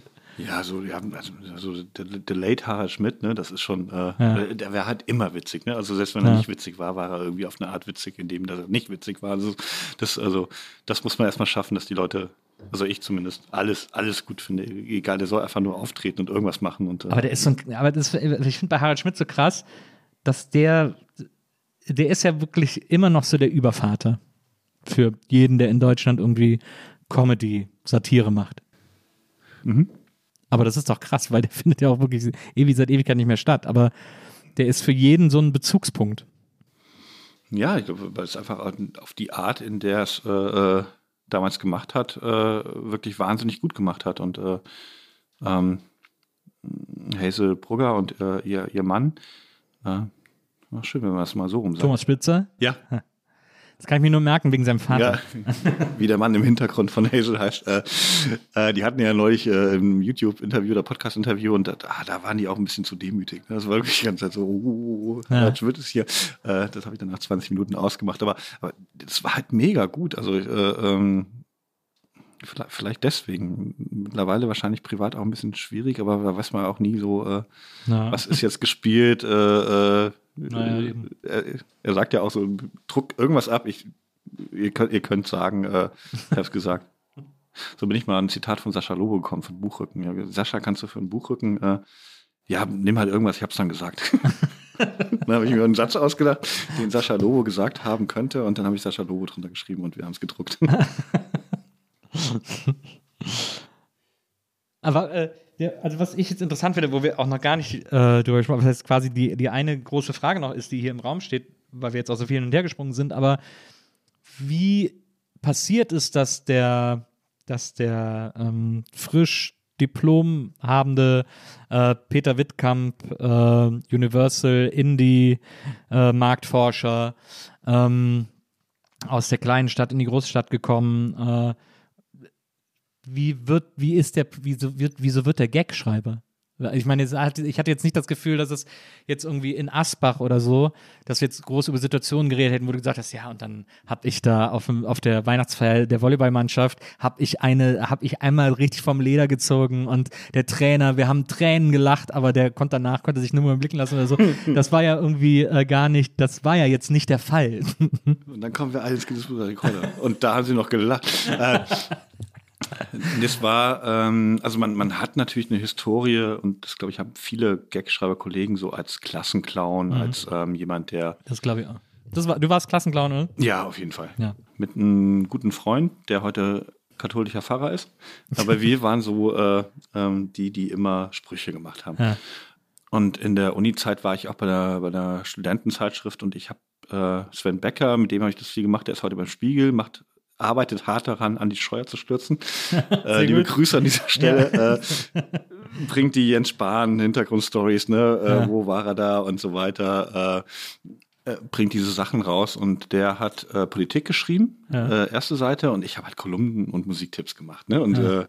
Äh, und das, das lag mir und, und natürlich hat man auch viele Leute, die sagen, ich lese die Kolumnen. Da hattest du erstes. natürlich dann fürs, fürs äh, Morph, für den Morph Club auch schon die äh, nötige Kompetenz und, äh, öffentlich, im öffentlichen Auge, wenn du da die Musiktipps geschrieben hast. Nee, das war, äh, nee, das war beides separat. eher. Ich weiß gar Ah, nicht mehr, was vorher war. Ich glaube, ich war sogar vorher DJ. Ähm, ähm, aber man hat immer so witzige Sachen gemacht. Und bei Universal hatte ich schon einen Twitter-Account und habe da äh, immer mal wieder was reingeschrieben. Und ähm, da kamen relativ viele Nachfragen, wo ich denn Werbetexter wäre. Ja.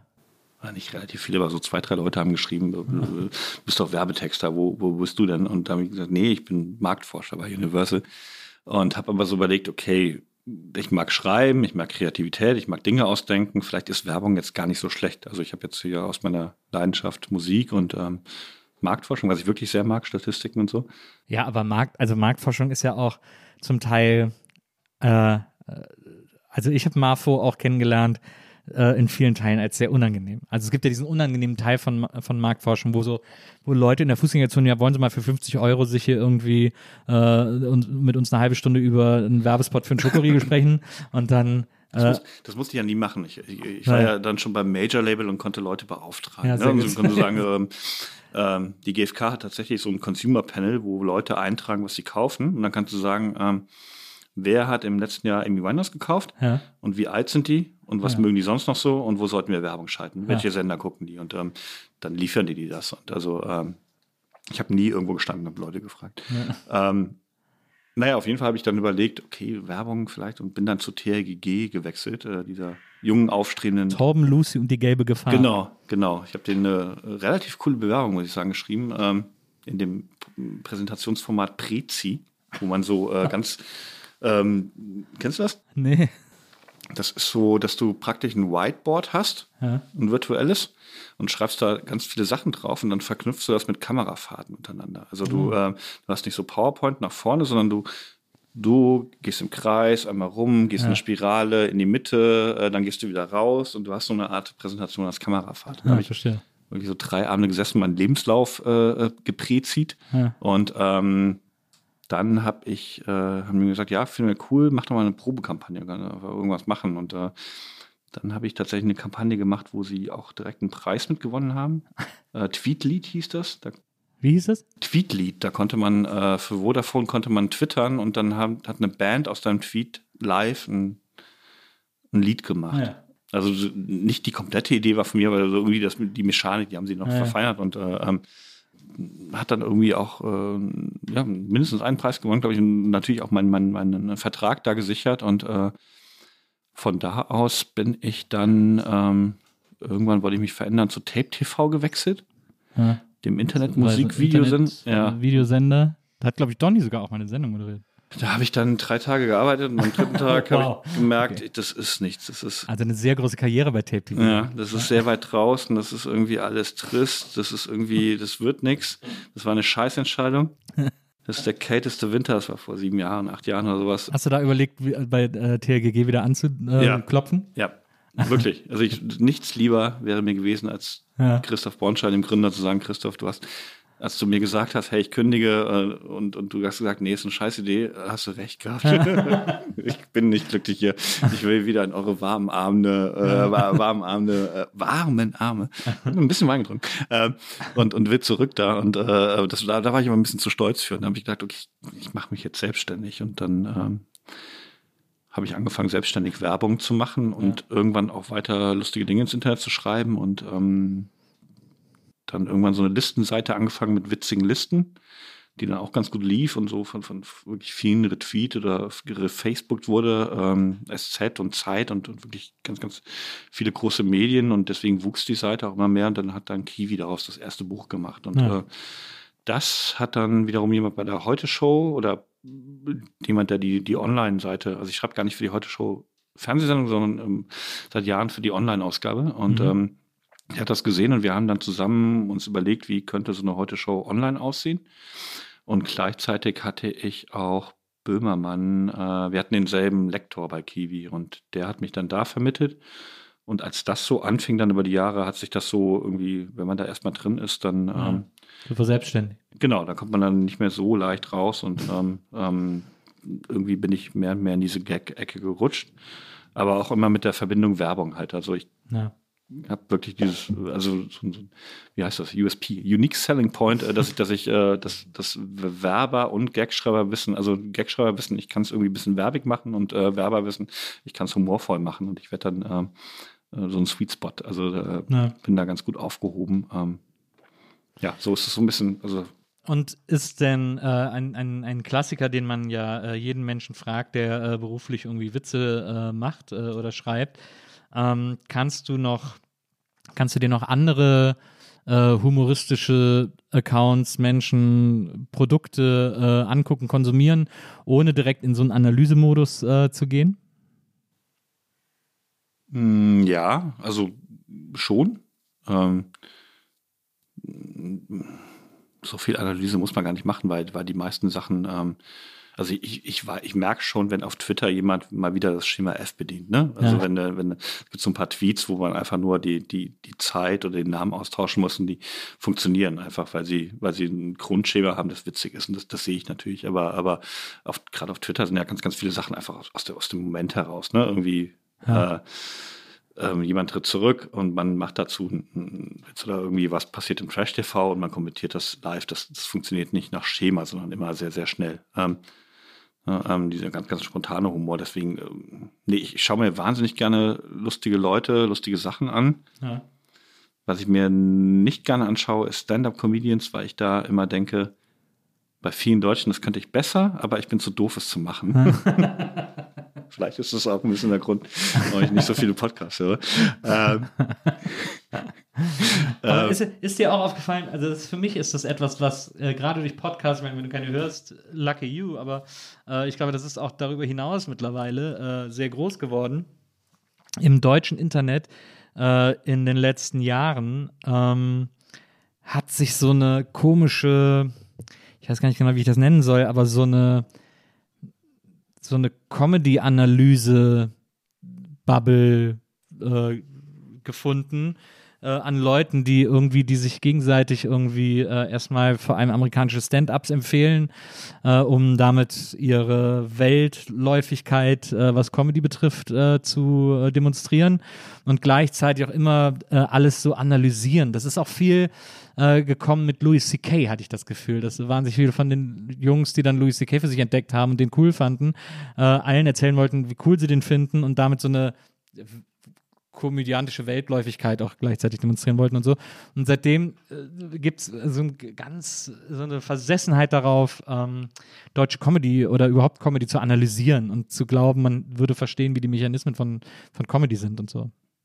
ich krieg, äh, ich krieg diese Bubble zum Glück nicht so mit. Ja. Aber ähm,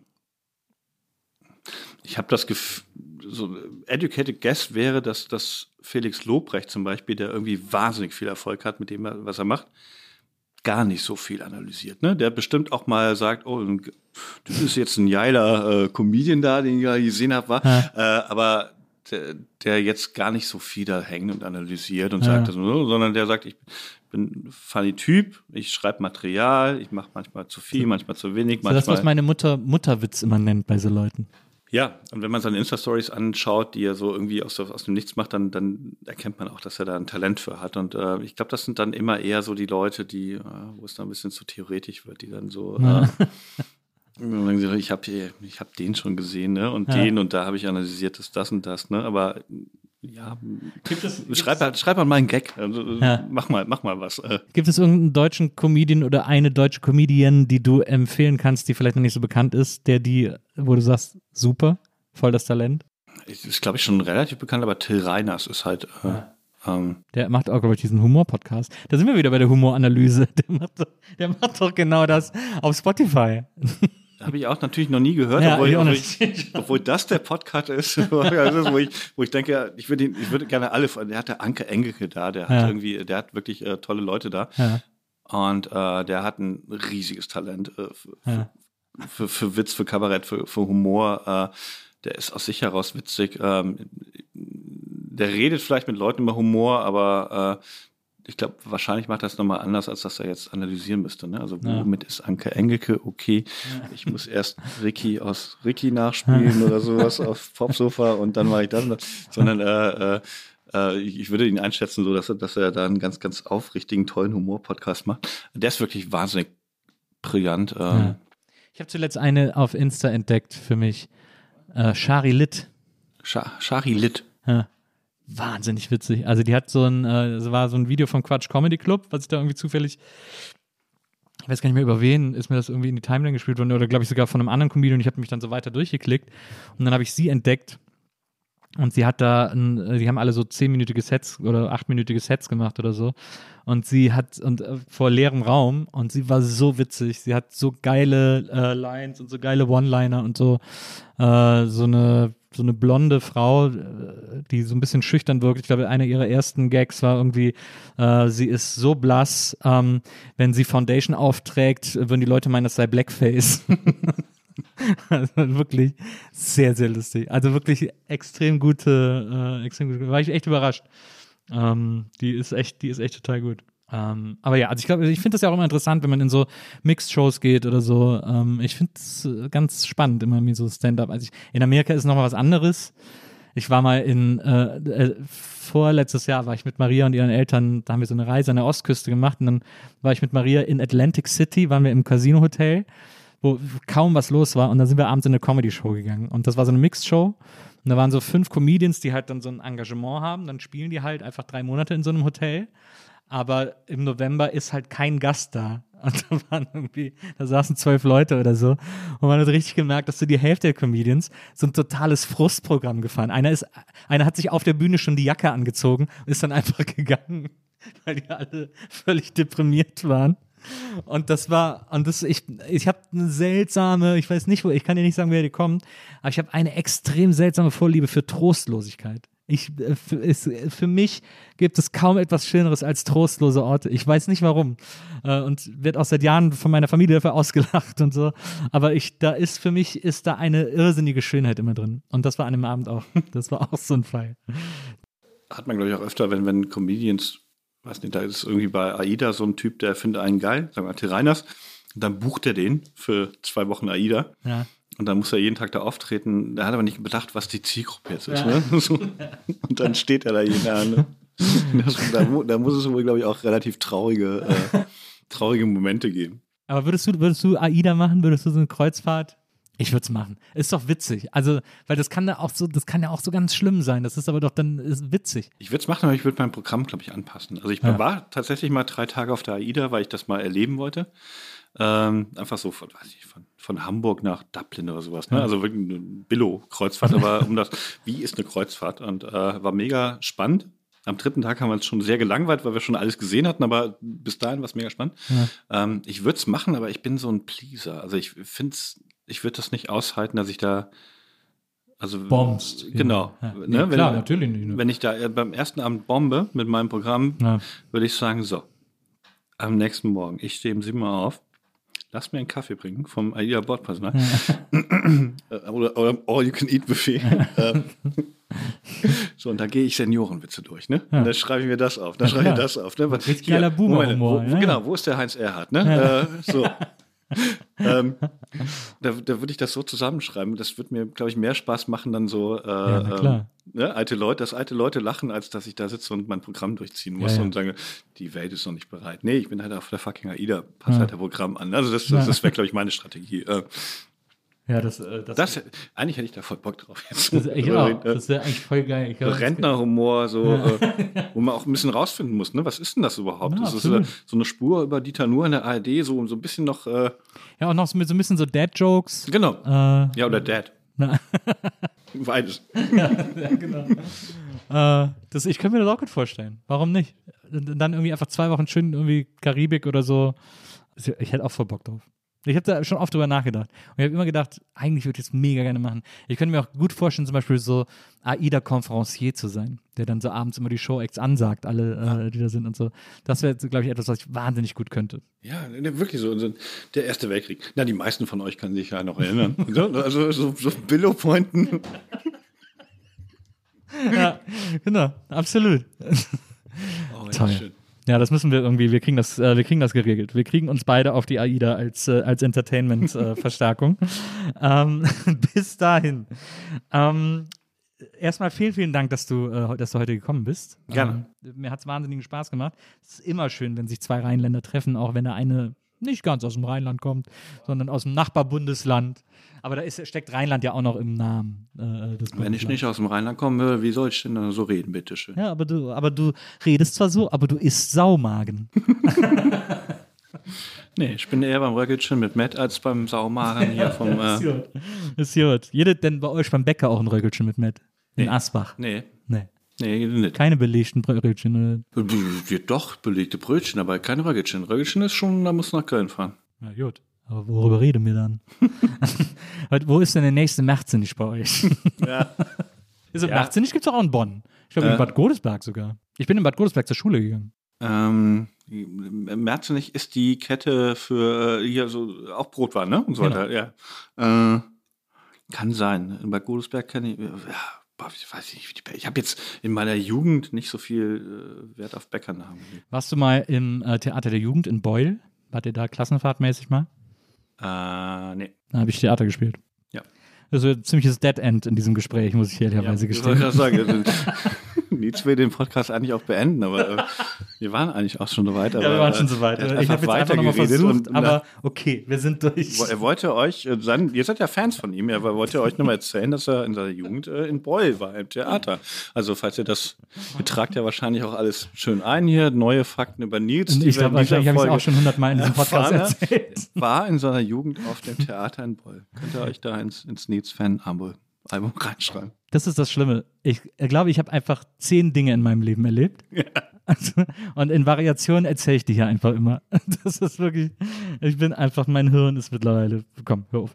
Ähm, ich freue mich wahnsinnig, dass du da warst und ich würde mich freuen, wenn du wiederkommst und wir weiter über all diese Dinge quatschen oder wenn wir einfach wirklich zusammen auf die AIDA gehen äh, und da äh, in einem Jahr mal so ein bisschen Entertainment-Programm machen. Das stelle ich mir sagenhaft vor. Ähm, Ich glaube, in der aktuellen Medienlandschaft reicht das schon als Podcast-Idee. Peter und Nils gehen auf die Alida. Der, der ist ein sehr guter Podcast. Ich will auch mit, kennst du Uke? Äh, mit dem will ich äh, auch als Podcast eine Bahnreise nach Vietnam machen. Von Berlin nach Vietnam. Ich habe schon mit dem Podcast äh, unser Einstieg ins Model-Biss. Uke und du. Ja. ja sehr gut. Kann ich an dieser Stelle nur empfehlen, äh, alle 32 Folgen. Äh, einfach ich glaube, starke unser- Insights, muss man sagen. Und unser schwieriger Einstieg ins Model-Biss. heißt, ich habe nur nachgeschaut. Aber schwierig war es nur, weil ihr euch nur in Bitcoin bezahlen lassen wollt. Nee, weil wir sind schon drüber. Also wir sind einfach zu hoch. Also da, die Männer-Model-Welt hat da eher so, was, was, Peter, äh, vielen Dank. Das war ein tolles Gespräch. sehr gerne. Und äh, liebe ZuhörerInnen, wir hören uns nächstes Mal wieder hier bei der Nils Bokelberg Erfahrung. Bis dann, macht's gut. Tschüss. Tschüss.